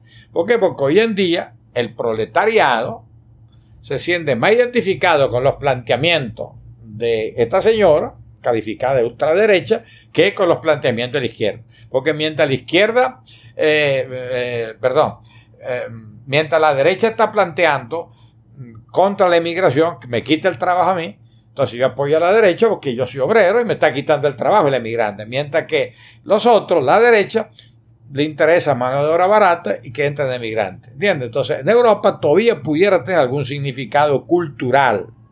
España, Francia, Italia. En Inglaterra no. Allá son conservadores y liberales. En Estados Unidos no, demócratas y republicanos. Entonces nosotros en el tercer mundo imitamos derecha e izquierda a favor del gobierno contra el gobierno. O los que somos populistas y representamos al pueblo, ni siquiera al trabajador, al pueblo, e izquierda. Y los que queremos un poquito de orden y organización, derecha. Entonces yo no creo en esa, en esa cuestión. Eh, es decir, no creo en ese tipo de etiqueta, ¿no? Y menos, repito, en, países del tercer mundo, ¿no? Eh, y en América Latina creo que esa perversión es muy grande por lo siguiente, porque en África tú tienes la tribu de los Hutus, contra la tribu tal o el clan tal. Eh, o sea, todavía ellos están dentro de sus códigos culturales. Entonces, en Venezuela, en cambio, simplemente si yo represento a la gente que quiere, eh, que protesta porque está en muy mala situación, su izquierda, y si yo quiero subvertir el orden establecido y tal, si clamo por cierto orden, soy de derecha. O no, yo no comparto en absoluto esa categoría. Yo pienso que la política es como manejar un carro, en términos ideológicos. O sea, tú manejas el carro y estás moviendo el volante para esquivar huecos, para esquivar aceras, para esquivar peatones, que es un poco como funciona la dinámica en los países modernos. En Estados Unidos, este año se puede pronosticar perfectamente que en las elecciones de mitad de periodo que llaman ellos, van a ganar los republicanos. ¿Por qué? Porque tradicionalmente en Estados Unidos, el que ocupa la Casa Blanca, el partido que ocupa la Casa Blanca, pierde el, eh, el Congreso. Básicamente el Senado. Bueno, cuando estos que son mayoría del Congreso ganan la Casa Blanca, pierden el Congreso. Y el que está en la Casa Blanca pasa a tener mayoría del Congreso. Por eso Estados Unidos ha funcionado porque hay un equilibrio democrático de poderes en donde quien manda realmente en Estados Unidos es el Senado, la Cámara de Representantes, y si hay un conflicto de poderes, el Tribunal Supremo, que es vitalicio y, eh, está por encima de los conflictos políticos cotidianos. Entonces, entonces eh, diríamos que ahí hay, no me gusta tampoco la palabra, pero para expresarme, un centro, centro de equilibrio, en donde hay momentos que tú tienes que ir, mal usada la palabra, hacia la derecha, en momento hacia la izquierda. Es decir, en términos económicos eso tiene que ver con el concepto de producción económica y distribución de riqueza. La economía no es más que eso. Producir y distribuir. Si yo produzco y enriquezco solamente unos pocos, unos pocos, y empobrezco a la mayoría, ese es un sistema perverso porque unos pocos no se pueden beneficiar solamente. Pero si yo trato de beneficiar a la mayoría y quiero eliminar a esos pocos, tampoco funciona. Porque ellos son los emprendedores, estos son los trabajadores. Entonces se creó el concepto del estado de bienestar. ¿Qué es el estado de bienestar? Una sociedad injusta. Siempre va a haber un grupo pequeño, muy pequeño de, gente de plata, menos plata, más plata, va a haber una masa eh, empobrecida, pero lo importante es que la mayoría de la población se encuentre en un estrato medio, clase alta, clase, perdón, clase media, media alta, media baja, media, en donde tú juegues con el estatus social en donde todos o la mayoría tiene garantizado lo, mínimo necesario, seguridad, educación, eh, salud, etc. Y sobre esa base entonces vienen las oportunidades, el talento, eh, el ascenso social, la movilidad. La sociedad que se acerque más a eso son las avanzadas. Las que menos se acercan son las más atrasadas. Entonces, ¿qué te está indicando esto? Que en política también existe una especie de ley del equilibrio. La ley del equilibrio en donde tú no puedes irte a los extremos. Si tú manejas el volante todo el tiempo de rígido, vas a chocar. Si manejas para este lado, vas a chocar. Si manejas para este lado, vas a chocar. Y si no, frena y acelera, frena y acelera, va a chocar. Entonces, bueno, así hay que definir la política como un sistema dinámico en permanente desequilibrio buscando el equilibrio. Claro, para estabilizarse. Claro, claro. O sea, todas las sociedades son móviles, lo que decíamos los ciclos, son móviles. Por ejemplo, en este momento la, eh, hay una burguesía que viene de los gobiernos anteriores en Venezuela, pero ya hay una burguesía chavista.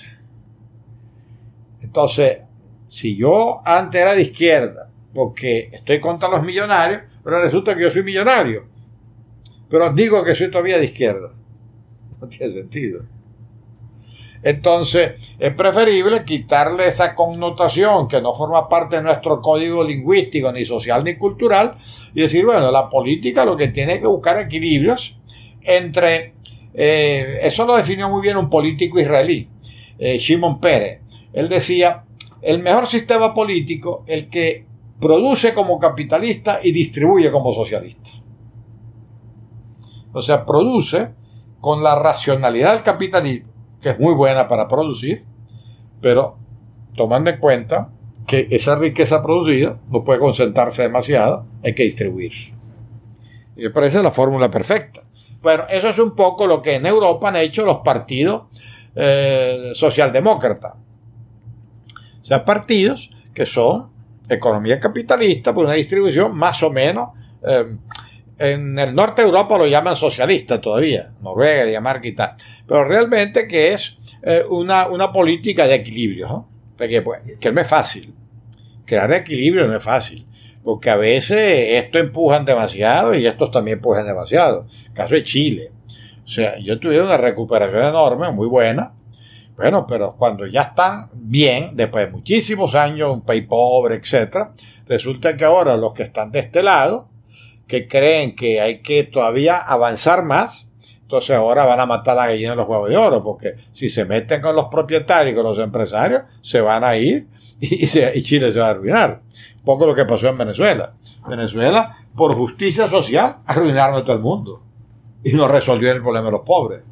Entonces, hay que, por eso en, política el fanatismo, la ignorancia, la polarización, eso es nefasto. Uno tiene que ser más o menos objetivo y buscar equilibrio. Y no tiene ningún problema si yo como votante hoy voté una persona que está hacia la izquierda o mañana hacia la derecha y tal otro, ¿no? eh, ah, este, este, oportunista, no, oportunista no, es que yo veo que en este momento esa persona me da más garantía de buscar ese equilibrio, puede equivocarme, pero me explico, ¿no? Sí. Entonces, un equilibrio inestable, pero no hay que olvidar que hay que buscar equilibrio. 100%. Qué bueno. Ángel, el gobierno cae mañana. ¿Cuál crees que serían las cosas principales que el nuevo gobierno debe bueno, hacer? Lo primero, primero sería una gran fiesta nacional.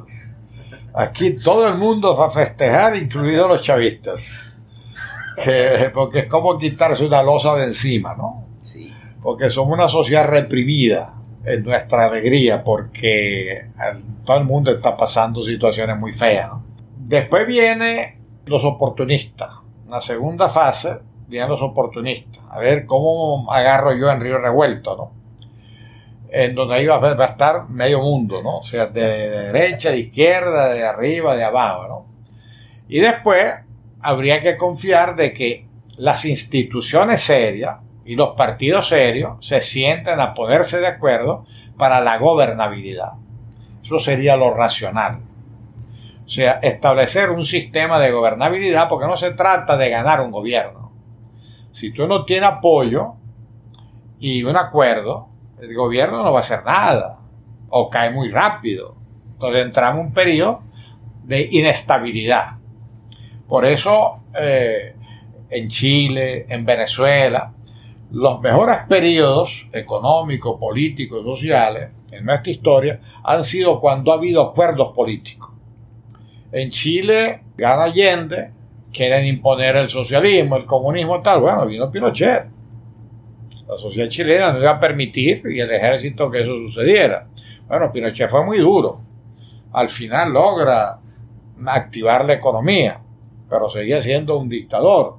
Bueno, los dos principales partidos enemigos en la época de Allende, el Partido Demócrata Cristiano y el Partido Socialista de Chile, se pusieron de acuerdo y dije, el Partido Socialista era el de Allende.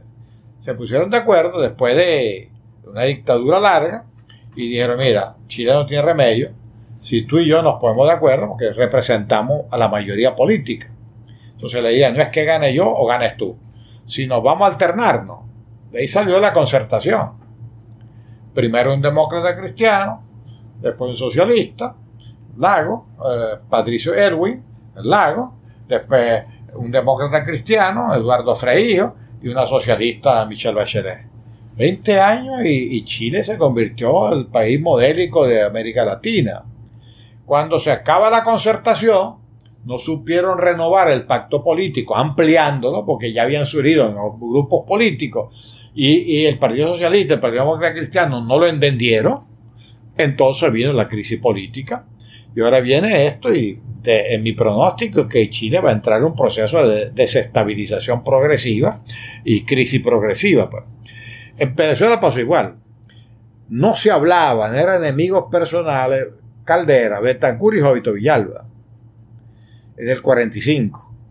Pero ya en el 57 se reunieron en Nueva York, después de 10 años de exilio, ellos, Betancourt y Jovito, porque Caldera no estuvo exiliado, y se dieron cuenta, mira, si queremos echar para adelante en Venezuela, hay que unirse. Entonces ellos fijaron un acuerdo electoral y un acuerdo de gobernabilidad, que se después se formalizó el llamado Pacto de Punto Fijo, en Caracas, que era la Casa de Caldera, un año después.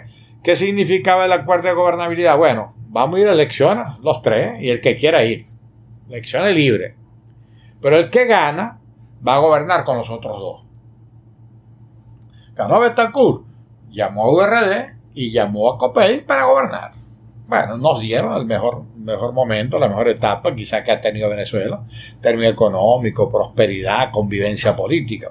Entonces, si prevalece en esa, en esa hipótesis, si prevalece el sentido común y diversas fuerzas políticas importantes se ponen de acuerdo, la iglesia participa, las universidades, los empresarios, en un acuerdo nacional de elecciones libres para que la gente elija quien quiera, pero que el que gana va a gobernar con los demás, podemos funcionar. Si no se logra eso, estaremos en un proceso de inestabilidad.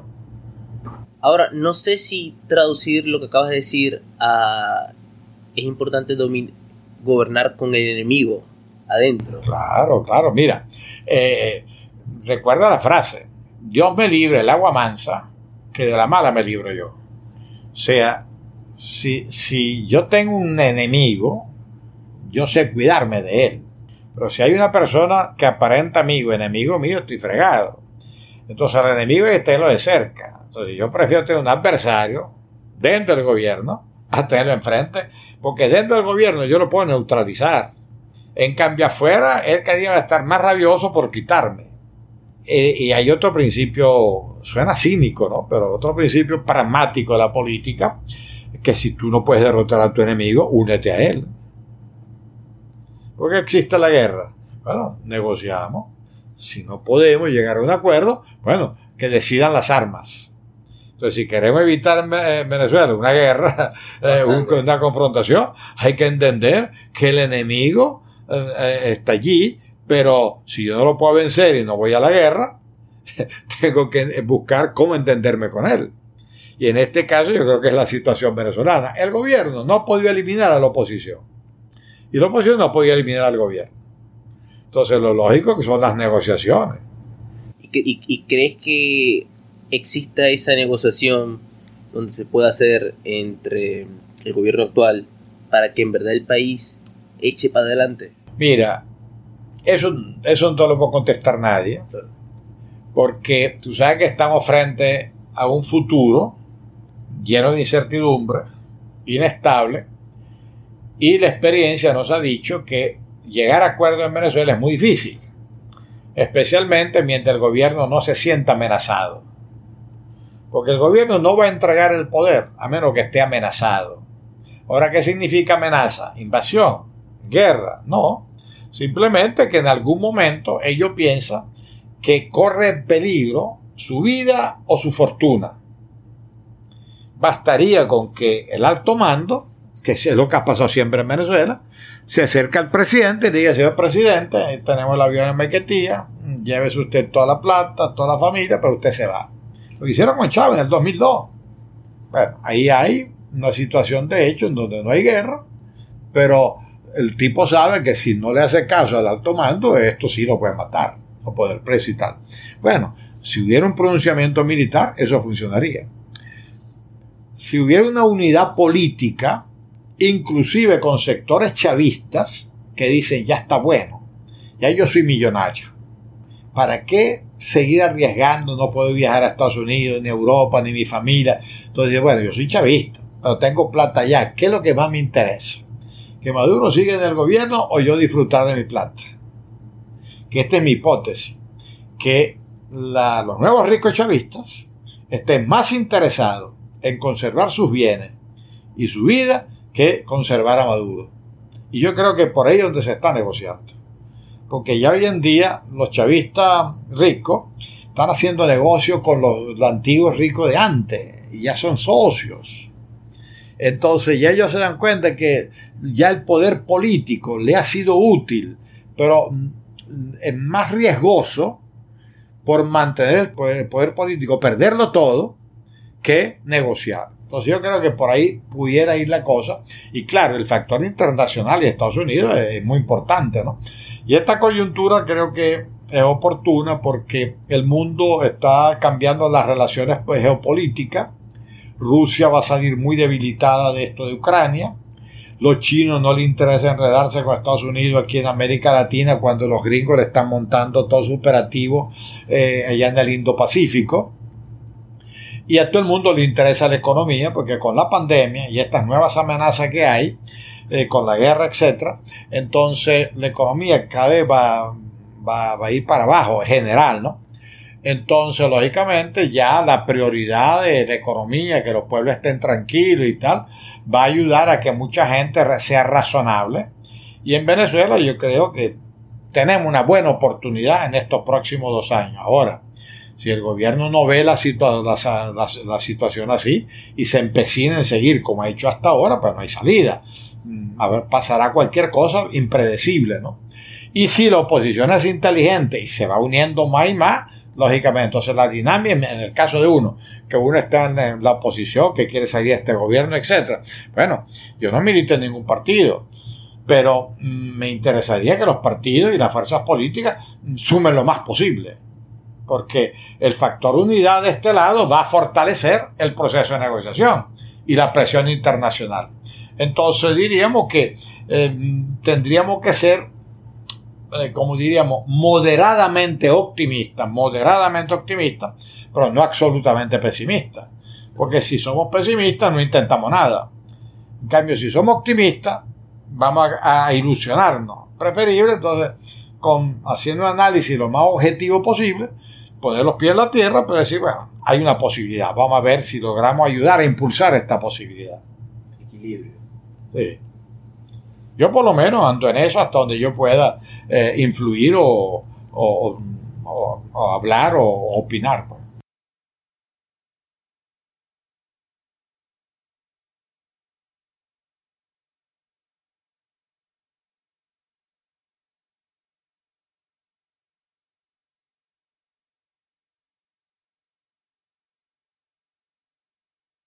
Pues. Mira, yo como diríamos, es un presupuesto negado que yo fuera consejero, pero si fuera consejero diría renuncien.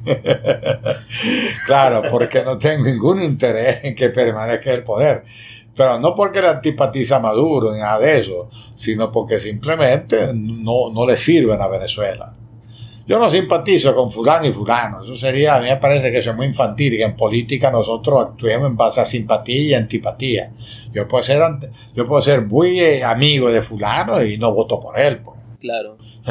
etcétera. Y muy enemigo, no me cae bien fulano, pero sí considero que puede ser un buen gobierno. Entonces, yo creo que el criterio que hay que manejar es quién garantiza el mejor gobierno posible. Y a mí no me gusta pensar en un nombre sino pensar en un pacto de gobernabilidad. Si hay un pacto de gobernabilidad y si hay división de los poderes, el propio sistema se autorregula. Mira, tú pones al Papa de presidente sin control y se convierte en dictador. Porque la democracia no funciona por bondad o maldad de los gobernantes. La democracia funciona cuando hay equilibrio de poderes. Eso hace tres siglos lo dijo Montesquieu y ha funcionado en los países donde eso se ha implementado más o menos. Entonces ahí lo que hay que buscar un pacto de gobernabilidad y lógicamente que los candidatos salgan de primario, o sea, en el sentido que la gente sea la que decide quién va a ser el candidato, no un cogollo. O sea que la fórmula no hay que inventarla, hay que asumirla. O sea, tratar de abrir los espacios de participación a todos los niveles garantizar la separación de poderes y los gobiernos tienen que estar sustentados sobre un pacto de gobernabilidad y un, proyecto legal constitucional. O sea, no sé lo que me da la gana. Si pues. Sí, yo no puedo hacer un plan económico sin tomar en cuenta a los empresarios. O yo no puedo hacer un plan económico sin tomar en cuenta a los técnicos, a los profesionales. Eso se llama tecnoburocracia. Eh, que es el Estado moderno. El Estado moderno, fíjate, el, presidente norteamericano, eh, cuando eligen a un nuevo presidente, apenas puede mover y cambiar como 2.000 funcionarios. De un país de 320 millones, un imperio mundial. Tiene un límite. Tiene un límite. Y ese límite más, él tiene que buscar casi todos los nombramientos que él hace, tiene que aprobarlo el Congreso. El nombre de un embajador en Venezuela, si no pasa el escrutinio del Senado, si no tiene los votos, no llega, aunque lo nombre el presidente. Eso es equilibrio de poder. Entonces tú no estás nombrando a tu familia, a tus amigos, sino. Ahora, claro, asesores personales, tú no vas que te la gana, pero no son funcionarios. Eh, en Inglaterra, en Italia, en Francia, eh, gobiernos parlamentarios, cuando caían los gobiernos parlamentarios, que cada tres meses había un gobierno nuevo, bueno, cambiaban los ministros y el primer ministro, pero de viceministro para abajo, la misma burocracia, porque era una burocracia de carrera. Eran países que pueden vivir años sin gobierno, porque la administración no va a dejar de funcionar. Ahora, las políticas que se definen a nivel político son los ministros, el primer ministro o el presidente, pero eso en función de los votos que lograron y la mayoría que tengan en el Parlamento o los acuerdos que consiguen el Parlamento, si no, no puede hacer nada. Como tú bien sabes, Ángel, en la historia venezolana logramos ver un patrón. Todos los procesos políticos comienzan y terminan con un golpe de Estado. ¿Crees que este sería la e-, excepción? Bueno, esa es una hipótesis. En términos históricos debería ser así. Lo que pasa es que no es una ley. Claro. Porque si no estaríamos negando la libertad humana, ¿no? Cualquier cosa puede suceder, pero en términos históricos, si no hemos cambiado demasiado, es lo que va a suceder o debería suceder. Así que un grupo militar decida amenazar directamente al gobierno y que si no se va por la buena, se va por las malas. Entonces ahí sí funcionaría el cambio, ¿no? Así que lo que pasa es que, repito, eso sucede cuando una sociedad no cambia. Si la sociedad ha cambiado, no necesariamente se repite lo mismo de antes. Pero aquí viene la pregunta.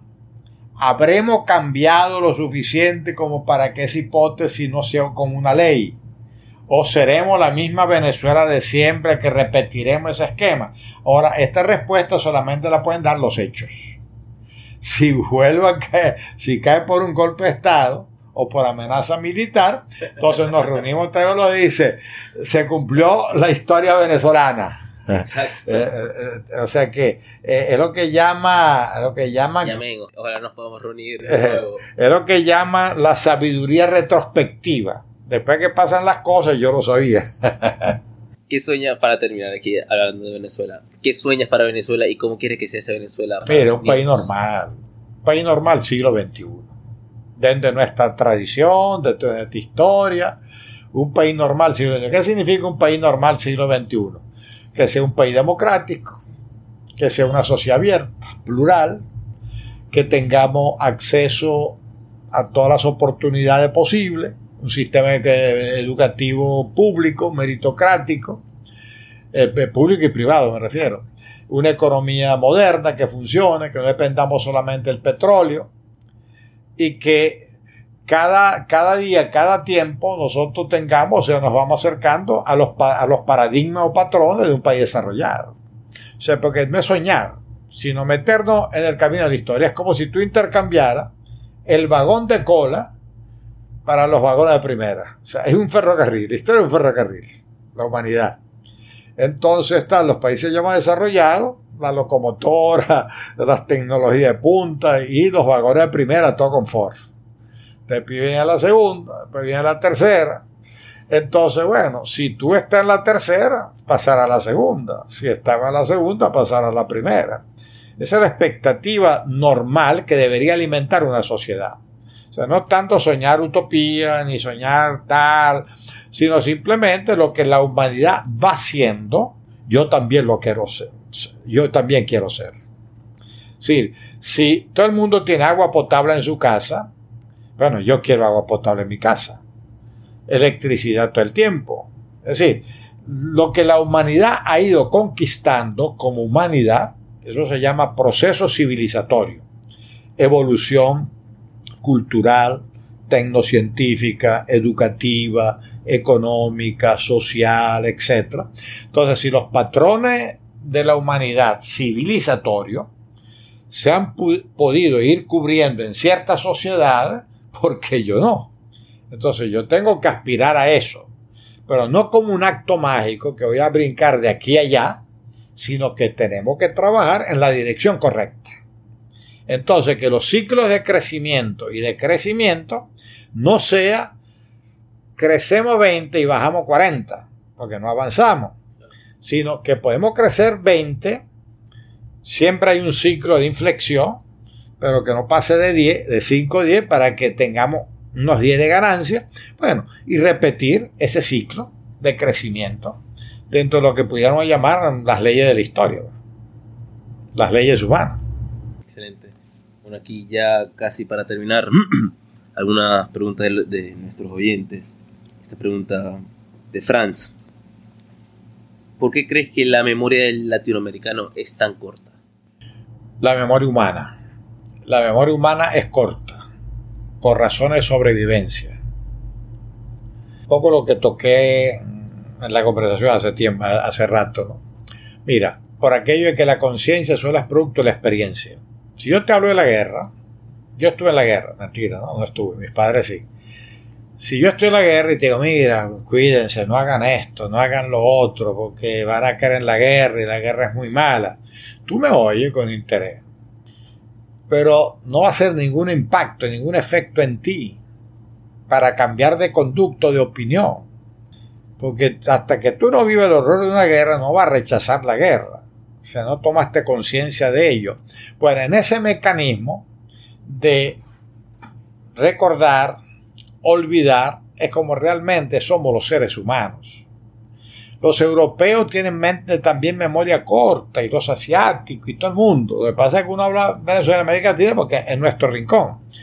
Fíjate, los europeos viven muy bien. Ellos vivieron muy mal y guerras permanentes. Y en la primera mitad del siglo XX, fíjate tú los pobres europeos, que fue la generación de mis padres. Los dos nacieron en 1902. Primera guerra mundial. Mi padre pierde a su familia, a su hermano mayor. Murió en la Primera Guerra Mundial. Viene el fascismo. Viene el comunismo. Viene el nazismo. Viene la crisis económica del 29. Viene la Segunda Guerra Mundial. Los europeos no vieron vida en esos 50 años. Se destruyó Europa varias veces. Bueno, cuando empezaron a recuperarse, los años 50, 60, 70, las generaciones menores de 60 años, de 50 años en Europa, olvidaron completamente aquello. Y cuando ahora viene lo de Ucrania y sus gobiernos le dicen hay que armarse, podemos pasar hambre, tal, no saben qué hacer. Olvidaron. ¿Entiendes? Entonces, es como una especie de mecanismo humano para sobrevivir y para avanzar. Si, a ti te o a mí me atormenta algo de cualquier tipo en mi pasado, si yo no lo proceso, no, no logro resolver mi vida, porque vivo amarrado a aquel tormento. Por eso dicen que los traumas hay que volverlo consciente para que no nos ataquen inconsciente y en las pesadillas.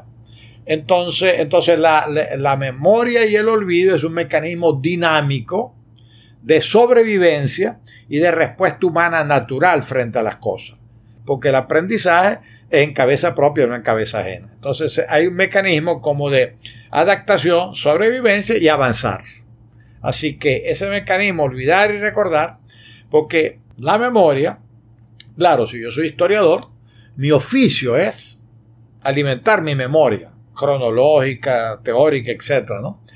Pero no es una memoria personal, es una memoria de oficio, para enseñarla o para meditar sobre ella. Porque ahí lo importante, y a eso creo que te está refiriendo, es la memoria personal de cada quien y de las generaciones. ¿no? O sea, la memoria de Gabriel, mi nieto, no es, la memoria del padre, es la memoria mía. Entonces, sus mecanismos no pueden repetir una experiencia que él no ha vivido. Entonces hay siempre una novedad. Por eso el presente y el futuro normalmente tiende a ser una novedad. El que crea que lo va a resolver todo por experiencia, se, está mal, no, va a poder. Sí, también siento que hoy en esta era de información siempre te están dando como que la última noticia o a veces, bueno, a este gobierno se ha escapado de muchas cosas malas que ha hecho simplemente haciendo y promoviendo noticias nuevas. Entonces, claro. a la broma, lo que fue fuerte hace un mes, ya han pasado tantas cosas que ya es. Bueno, pero, pero eso no solamente es manipulación, propaganda, etcétera, sino también es eh, tecnología. La tecnología vive de, de, hacerte creer que tú estás viviendo en tiempo real todo lo que está pasando en el mundo. Entonces, evidentemente que el mundo pasa. Si antes la gente leía en la prensa el homicidio en Maracaibo, había un homicidio cada semana. cambio, hoy todos los días del mundo hay tiroteo. Entonces, tú tienes la impresión de estar informado mientras te estás desinformando. Ahí volvemos, perdón, ahí volvemos a la importancia de la educación y la cultura. Si tú tienes cultura o educación para manejar esa sobreabundancia informativa, no pasa nada, porque el selector siempre es uno. Cuando a ti te dicen la televisión es mala, un momentico, ¿y quién escoge los programas? Como, como televidente soy yo. Si yo que pongo eh, algo malo y lo veo, no es la atención que está haciendo algo malo, sino yo estoy consumiendo el producto malo. Como un cuchillo, ¿lo puedes usar para matar o para...? Claro, claro. Entonces, lo mismo la sobreinformación, lo digo. Si Ucrania, si yo tengo un mínimo de formación e interés, me informo. Busco a los ingleses, a los rusos, a los ucranianos, a los gringos, información diferente y tal ahí.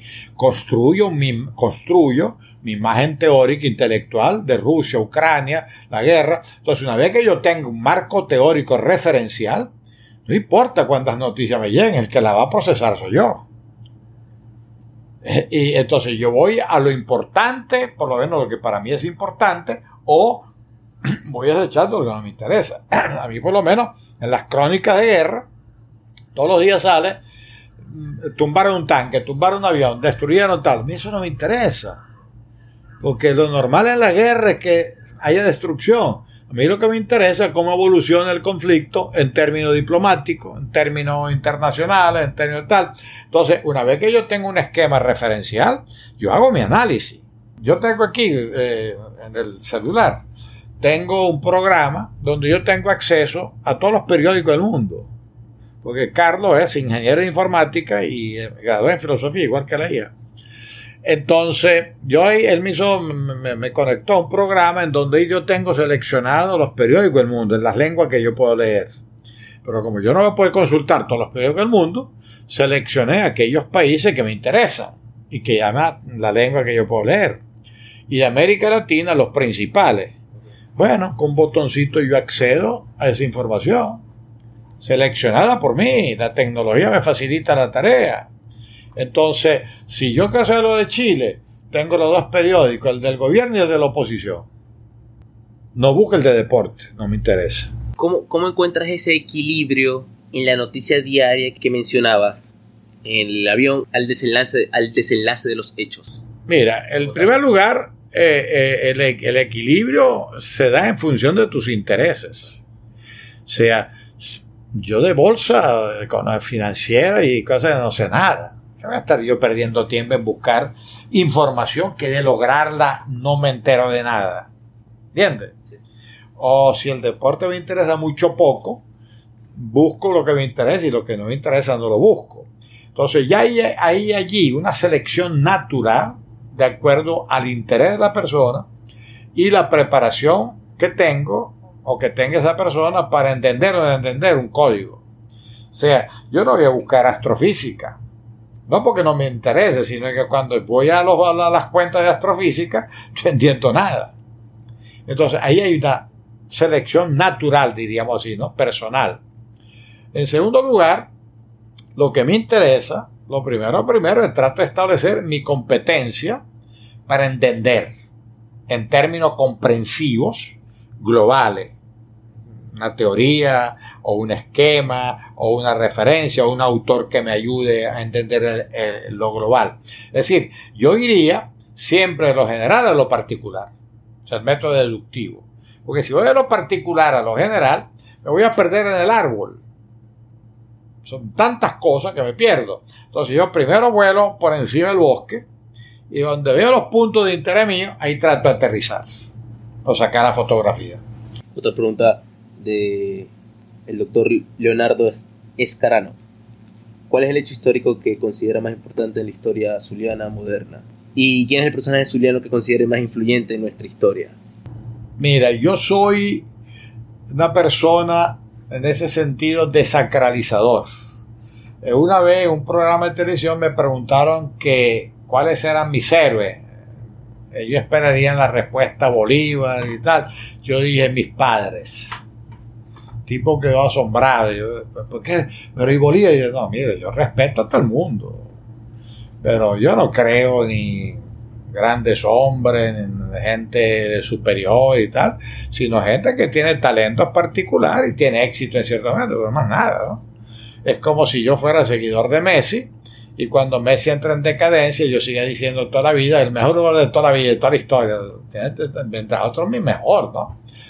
Entonces, entonces, yo no creo que se pueda decir cuál es el historiador más importante, ni del Zulia ni del mundo, ni cuál es el héroe más importante, ni del Zulia ni del mundo. O sea, por lo menos yo no creo en nada de eso. Ahora, personas que han influido o han proyectado una influencia más positiva o menos positiva, si se puede eh, identificar. Por ejemplo, en el caso, el historiador zuliano más representativo en términos de gente que lo ha leído, gente que ha influido en ello, que lo admira y tal, Rafael María Baral, sin lugar a duda. Su historia de Venezuela que fue de las primeras en el siglo XIX. Entonces, yo creo que no ha habido ningún historiador que ha tenido tanta influencia en la visión de la historia de Venezuela y del Zulia que ese Zuliano. Pues. Excelente. Tres películas y tres libros que le recomendarías a un hijo. Ahí, ahí sí me metes en apuro, porque tú sabes que tú sabes que en italiano se dice traductore traditore. El que traduce traiciona. No hay ninguna traducción fiel, por muy buena que sea. Igual pasa con las clasificaciones. El que hace una lista es injusto, porque deja fuera casi seguro lo más importante. Entonces, por eso yo soy alérgico a las listas, ¿no?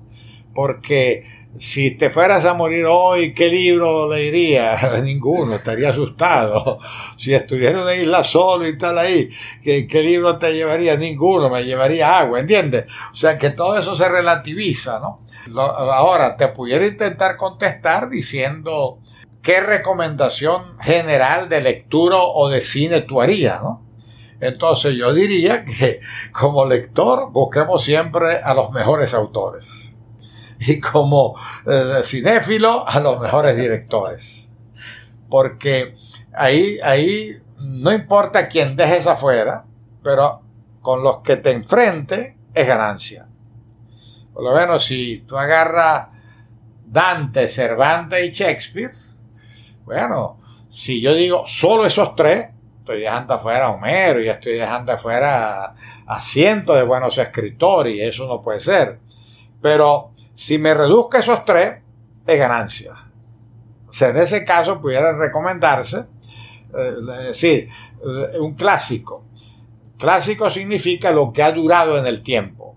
Si a Homero se le sigue leyendo hoy, pues por algo será, o a Platón. Bueno, entonces mi recomendación sería, traten de buscar autores que valgan la pena, avalado por el tiempo, importante, ¿no? no por la moda ni por la publicidad y tal. Eso no es fácil porque uno como lector inicial quiere leer de todo. Con el tiempo te das cuenta, fíjate que hay muchos libros. Y a mí no me gusta desprenderme de ninguno, ¿no? Pero si en algún momento tuviera que decidirme, te aseguro que diría, vamos a dejar estos 100 o estos 200. O sea que me pesaría mucho desprenderme de cualquier libro. Pero al final, ya por la edad quizás, estaría en capacidad de decir, bueno, ya que no tengo más remedio y que se van a llevar todos los libros y me dicen que escoja alguno para dejarlo, dejen este, dejen este. Entonces ella abrió una lista, pero una lista personal.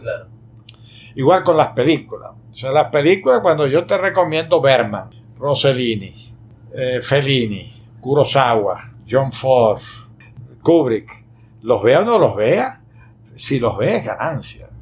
En cambio, si yo te recomiendo tres directores que a mí me gustaron o tres películas que me gustaron, bueno, lo más seguro que es mi gusto y no son los mejores. Claro. Excelente respuesta. Te pregunto, referente a los libros, ¿qué preferieses? ¿Leer mil libros más o releer los 100 libros? Mira, para un verdadero lector, ya mayorcito, lo más importante es releer. Lo que pasa es que releer no lo va a hacer un joven de 20 años, ni de 40. Quizá a partir de los 50 se plantee releer. Porque hay que recorrer un trecho, como lector y como vida. Después te das cuenta que realmente tú necesitas releer y si necesitas releer algo es porque dejaste algo en ese libro que no lograste ver, sino que crees poder ver ahora. ¿Qué es lo que pasa con los clásicos? O sea, un libro que no te provoca volver a leer, es un libro que pertenece al tiempo. Un libro que te provoca volver a leer, por lo menos para ti, está fuera del tiempo, porque te acompaña allí. O sea que la relectura es vital, pero repito, no es un. yo no le diría nunca a un, estudiante de bachillerato universitario, mira, ponte a releer. Pero bueno, a releer que tengo que leer primero, ¿no? Tengo que vivir primero. O sea que esa es una, actitud, una conducta vital, eh, ya mayorcitos y, y, ya va, gustando de la lectura uno, ¿no? Ángel, para cerrar, por lo que veo, eres un humano, eres mortal tu vida es finita, tú que has acumulado mucha sabiduría a lo largo de tu existencia en este plano, le tienes miedo a la muerte, piensas en ella, qué piensas de ella y cómo te gustaría que Ángel Lombardi, Lombardi fuese recordado. Mira, si hubiera hecho esta pregunta hace 15 años atrás, te hubiera dicho, mira, yo sé que voy a morir, pero no me importa. Porque uno se cree inmortal especialmente en los primeros 30, 40 años de la vida. Y de hecho, creo que no es bueno estar pensando en la muerte a esa edad. Porque en esa edad tú estás en pleno vigor, en tu combate personal con la vida, estás en el río, nadando como pueda, en agua mansa, en agua turbulenta y tal. Estás dando familia, estás tratando de lograr tus objetivos y tal. Pero de manera inevitable, con la edad, y al ver morir a gente cercana a ti, porque eh, una vez que tú cumplas años, ves la muerte de los padres, de mi caso yo soy el menor de tres hermanos, de los hermanos, de los abuelos, entonces eh, vas como aceptando la idea griega del antropos. Dice, oye, como que de verdad que nos vamos a morir. Primero, la muerte para ti es externa a ti, pero la estás viendo de manera inevitable. Y si la quieres evadir, peor para ti, porque te estás autoengañando. Y cuando despierte va a despertar con pesadilla. Entonces se te va dando como un proceso. Por ejemplo, yo no, tuve, no tuve conciencia de mi vejez, sino en el tránsito de los 69 a los 70 años. Yo tengo 77, 8 años cumplidos en diciembre, 78. Pero cuando cumplí 69, que iba para 70, le parece que ya estoy viejo, porque ya no me sonaba bien la palabra 70. 59, 69 no me importaba, o sea, no, le veía diferencia, además me sentía bien y estaba en plena actividad. Pero cuando ya caí en cuenta que iba a cumplir 70, ese 7, me mal sonó, entonces dije, coche, como que me estoy poniendo viejo pero todavía estaba activo, era recto de la UNIC y. Todavía no cobré mucha conciencia. Lo pensé, pero no cobré conciencia a la vez, porque cobrar conciencia a la vez, tú, consciente o inconscientemente, lo sabes que hay un final cercano, o cada vez más cercano. Pero la muerte de mi hermano mayor, varias personas cercanas y después mi esposa Lilia, que tenía la misma edad que yo, eh, que eh, tenía. Entonces ella vivió muy bien hasta el 2018, pero el 19 fue un tremendo, porque ella tuvo un problema genético de insuficiencia renal. Entonces yo caí en cuenta no solamente que yo estaba viejo, sino que Lilia también se había puesto vieja y que además sabíamos que era muy difícil que ella superara ese trance en el corto plazo. Entonces entendí plenamente, o sea, ahí entendí plenamente la condición de antropos. A partir de ese momento, entre vivir el duelo de mi esposo, 60 años juntos, y poco reflexionar sobre estas cosas, en este momento la muerte, es decir, no me asusta, en el sentido de que lo he racionalizado como algo natural, inevitable. Entonces, cuando tú aceptes esa idea de, un morir inevitable, entonces ahí lo que tú piensas son más bien en cosas adicionales. Por ejemplo, no quiero morir con una larga enfermedad pero ni siquiera por temor a la larga enfermedad, para no causarle gasto ni molestia a mi familia. Quiero morir en mi casa, una cuestión sentimental.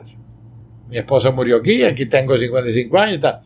Pero no son cosas eh, esenciales, pero son confortables. Te confortan en el sentido de crear un escenario de preparación, vamos a decir, emocional con diversos tipos de razonamiento. Entonces, en ese sentido, realmente no tengo rollo, ¿no? No tengo rollo. Y como he tratado de mantenerme activo, eso también ayuda mucho. O sea, mientras más ocupado tú estés, menos ese tipo de cosas se te plantean, ¿no? Y como básicamente sigo siendo creyente, una trascendencia, etcétera, bueno, entonces he acrecentado mis lecturas de tipo espiritual, tal, pero realmente en términos conscientes, un nivel de angustia no, no lo tengo, ¿no? por lo menos hasta ahora. Y como me dicen los muchachos, papá, te ves bien, el año próximo vamos para Japón. bueno, si Dios quiere, si Dios quiere. Eh, realmente ya uno está eh, en ese sentido, en apertura y a la disponibilidad. Es un poco la frase existencialista. ¿Cómo quiere que me recuerde? Mira, sinceramente, no tengo esa vanidad, te lo digo con franqueza. No tengo esa vanidad. Hay, hay un escritor que dice, fulano era tan vanidoso que empezó a ver su propio entierro, si iba gente importante o no iba. no, mira, eh, en primer lugar, la ceremonia fúnebre la quiero igualito como yo, yo la planifiqué yo con mi esposa, sencilla. Nada de una cuestión estrictamente familiar, rápida y la ceniza y mi esposa y mi hija pequeña murió de seis meses, están en el clarete, bueno, ahí quiero estar yo, punto. Esa es mi única exigencia. El resto de que me recuerda a la familia, seguramente sí, seguramente con cariño, posiblemente, alguna foto y tal, ahí, pero yo sé que eh, lo que dice un novelista colombiano, el olvido que seremos el olvido que seremos. Ahora, si hay algún libro, hay una entrevista, una imagen que queda y le es útil a alguien, bueno, bienvenido. Pero yo no voy a morir, ni voy a seguir viviendo pensando eh, en la importancia de eso o qué importancia voy a tener. Es una vanidad. es una vanidad, ¿no? Entonces, bueno, así que en ese sentido, em, no tengo realmente, ni me lo he planteado decir, ese tipo de cosas no lo planteo. ¿Tienes alguna especie de urgencia de hacer algo, escribir algo antes que de este plano? No, estar ocupado. Mi única urgencia es que mientras tenga control de mi cabeza, mantener mis intereses abiertos, mi mente abierta. O sea, tú me traes cualquier novedad y a mí me interesa. Me gusta o no me gusta, pero me interesa en principio. Yo estoy leyendo más que nunca, manejando las tecnologías, todo lo que yo pueda hacer, actividad, conferencia. Entonces no estoy pensando en una obra o me falta tal cosa, sino, no sé si la palabra es correcta, aprovechar todas las oportunidades para seguir activo y seguir participando. Fíjate, yo esta semana, que es casi una semana estándar, tengo el programa fijo de los miércoles sobre política, economía, diálogo por internet. Hoy tengo el programa Sin Encuentro todos los jueves sobre cine universal. Ayer grabé una conferencia de 20 minutos para un evento de los trabajadores sobre el mundo, la problemática laboral en Venezuela y el salario, etcétera, etcétera. Tengo que preparando una conferencia que por internet voy a dar en Costa Rica el 11 de junio. Estoy escribiendo un ensayo largo, introductorio a un libro que va a sacar el Consejo Legislativo sobre historia del Zulia. Una visión muy personal de la historia del Zulia. Con unos amigos escritores tenemos el proyecto de publicar varios libros eh, de ensayo, etcétera, ¿no? Bueno, eso es lo que me interesa a mí. O sea, no me interesa que lo haga, no lo haga, puedo, no puedo, sino que cada oportunidad en mi dinámica normal donde yo pueda participar, trato de estar allí. Más nada. Esa es mi expectativa. O sea, eh, sí, un poco cursi quizá, ¿no? Bueno, quiero morir peleando, o sea, quiero, quiero morir en el escenario. O sea, como dicen los artistas, ¿no? Eh, o, sea, que el día antes de morirme yo todavía esté escribiendo un artículo. Sí, no tengo propósito. Que suceda o no, realmente no me importa. Pero ya que tú me preguntaste, bueno, si oh, muriéndome estoy tratando de cranear una conferencia. Puedo notar que nunca mataste a ese niño. ¿Nunca? nunca eliminaste o mataste a ese niño tuyo por dentro. Posiblemente, posiblemente. tienes esa esa chispa de curiosidad. De, claro, claro. en ese sentido, yo lo llamo instinto vital. El instinto vital es una apertura, una apertura, un interés, la vida. En filosofía, el comienzo de la filosofía es no perder la capacidad de asombro. Tú puedes filosofar si no pierdes la capacidad de asombro. Si tú crees que tienes toda la respuesta y que todo te lo van a dar otras personas o de otra manera, estás listo, eres un mineral, eres un vegetal. O sea, la capacidad de asombrarte, de interrogar, de dudar, de dudar. o sea, la gente dice, mira, pero tú dijiste otra cosa hace tres días. Bueno, hace tres días pensaba eso, ¿cuál es el rollo? ¿Cuál es el problema? Si yo le sacara provecho a eso, sería un oportunista. O sea, si yo cambio para ganar dinero, soy un oportunista. Pero si yo cambio de idea, no le hago daño a nadie, porque simplemente ahora pienso diferente, ¿cuál es el problema? Claro. Muchísimas gracias por tu tiempo. No, no, Carla, a la orden. Con esto concluimos el podcast de Carlos Bustos. Si te dejó algo, suscríbete. Capaz el próximo te deje algo mejor. Déjanos tu comentario. La idea es mejorar. Y si te gustó, compártelo con un amigo. Le puede ser útil. También puedes apoyar este podcast y más de su contenido en Patreon Simplemente busca Carlos Bustos en Patreon. Sin más que decir, gracias por escucharnos. Feliz vida, Os.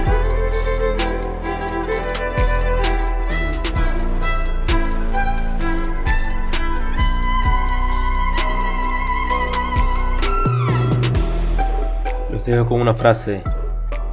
El mundo te preguntará quién eres, y si no lo sabes, él responderá por ti. Carl Jung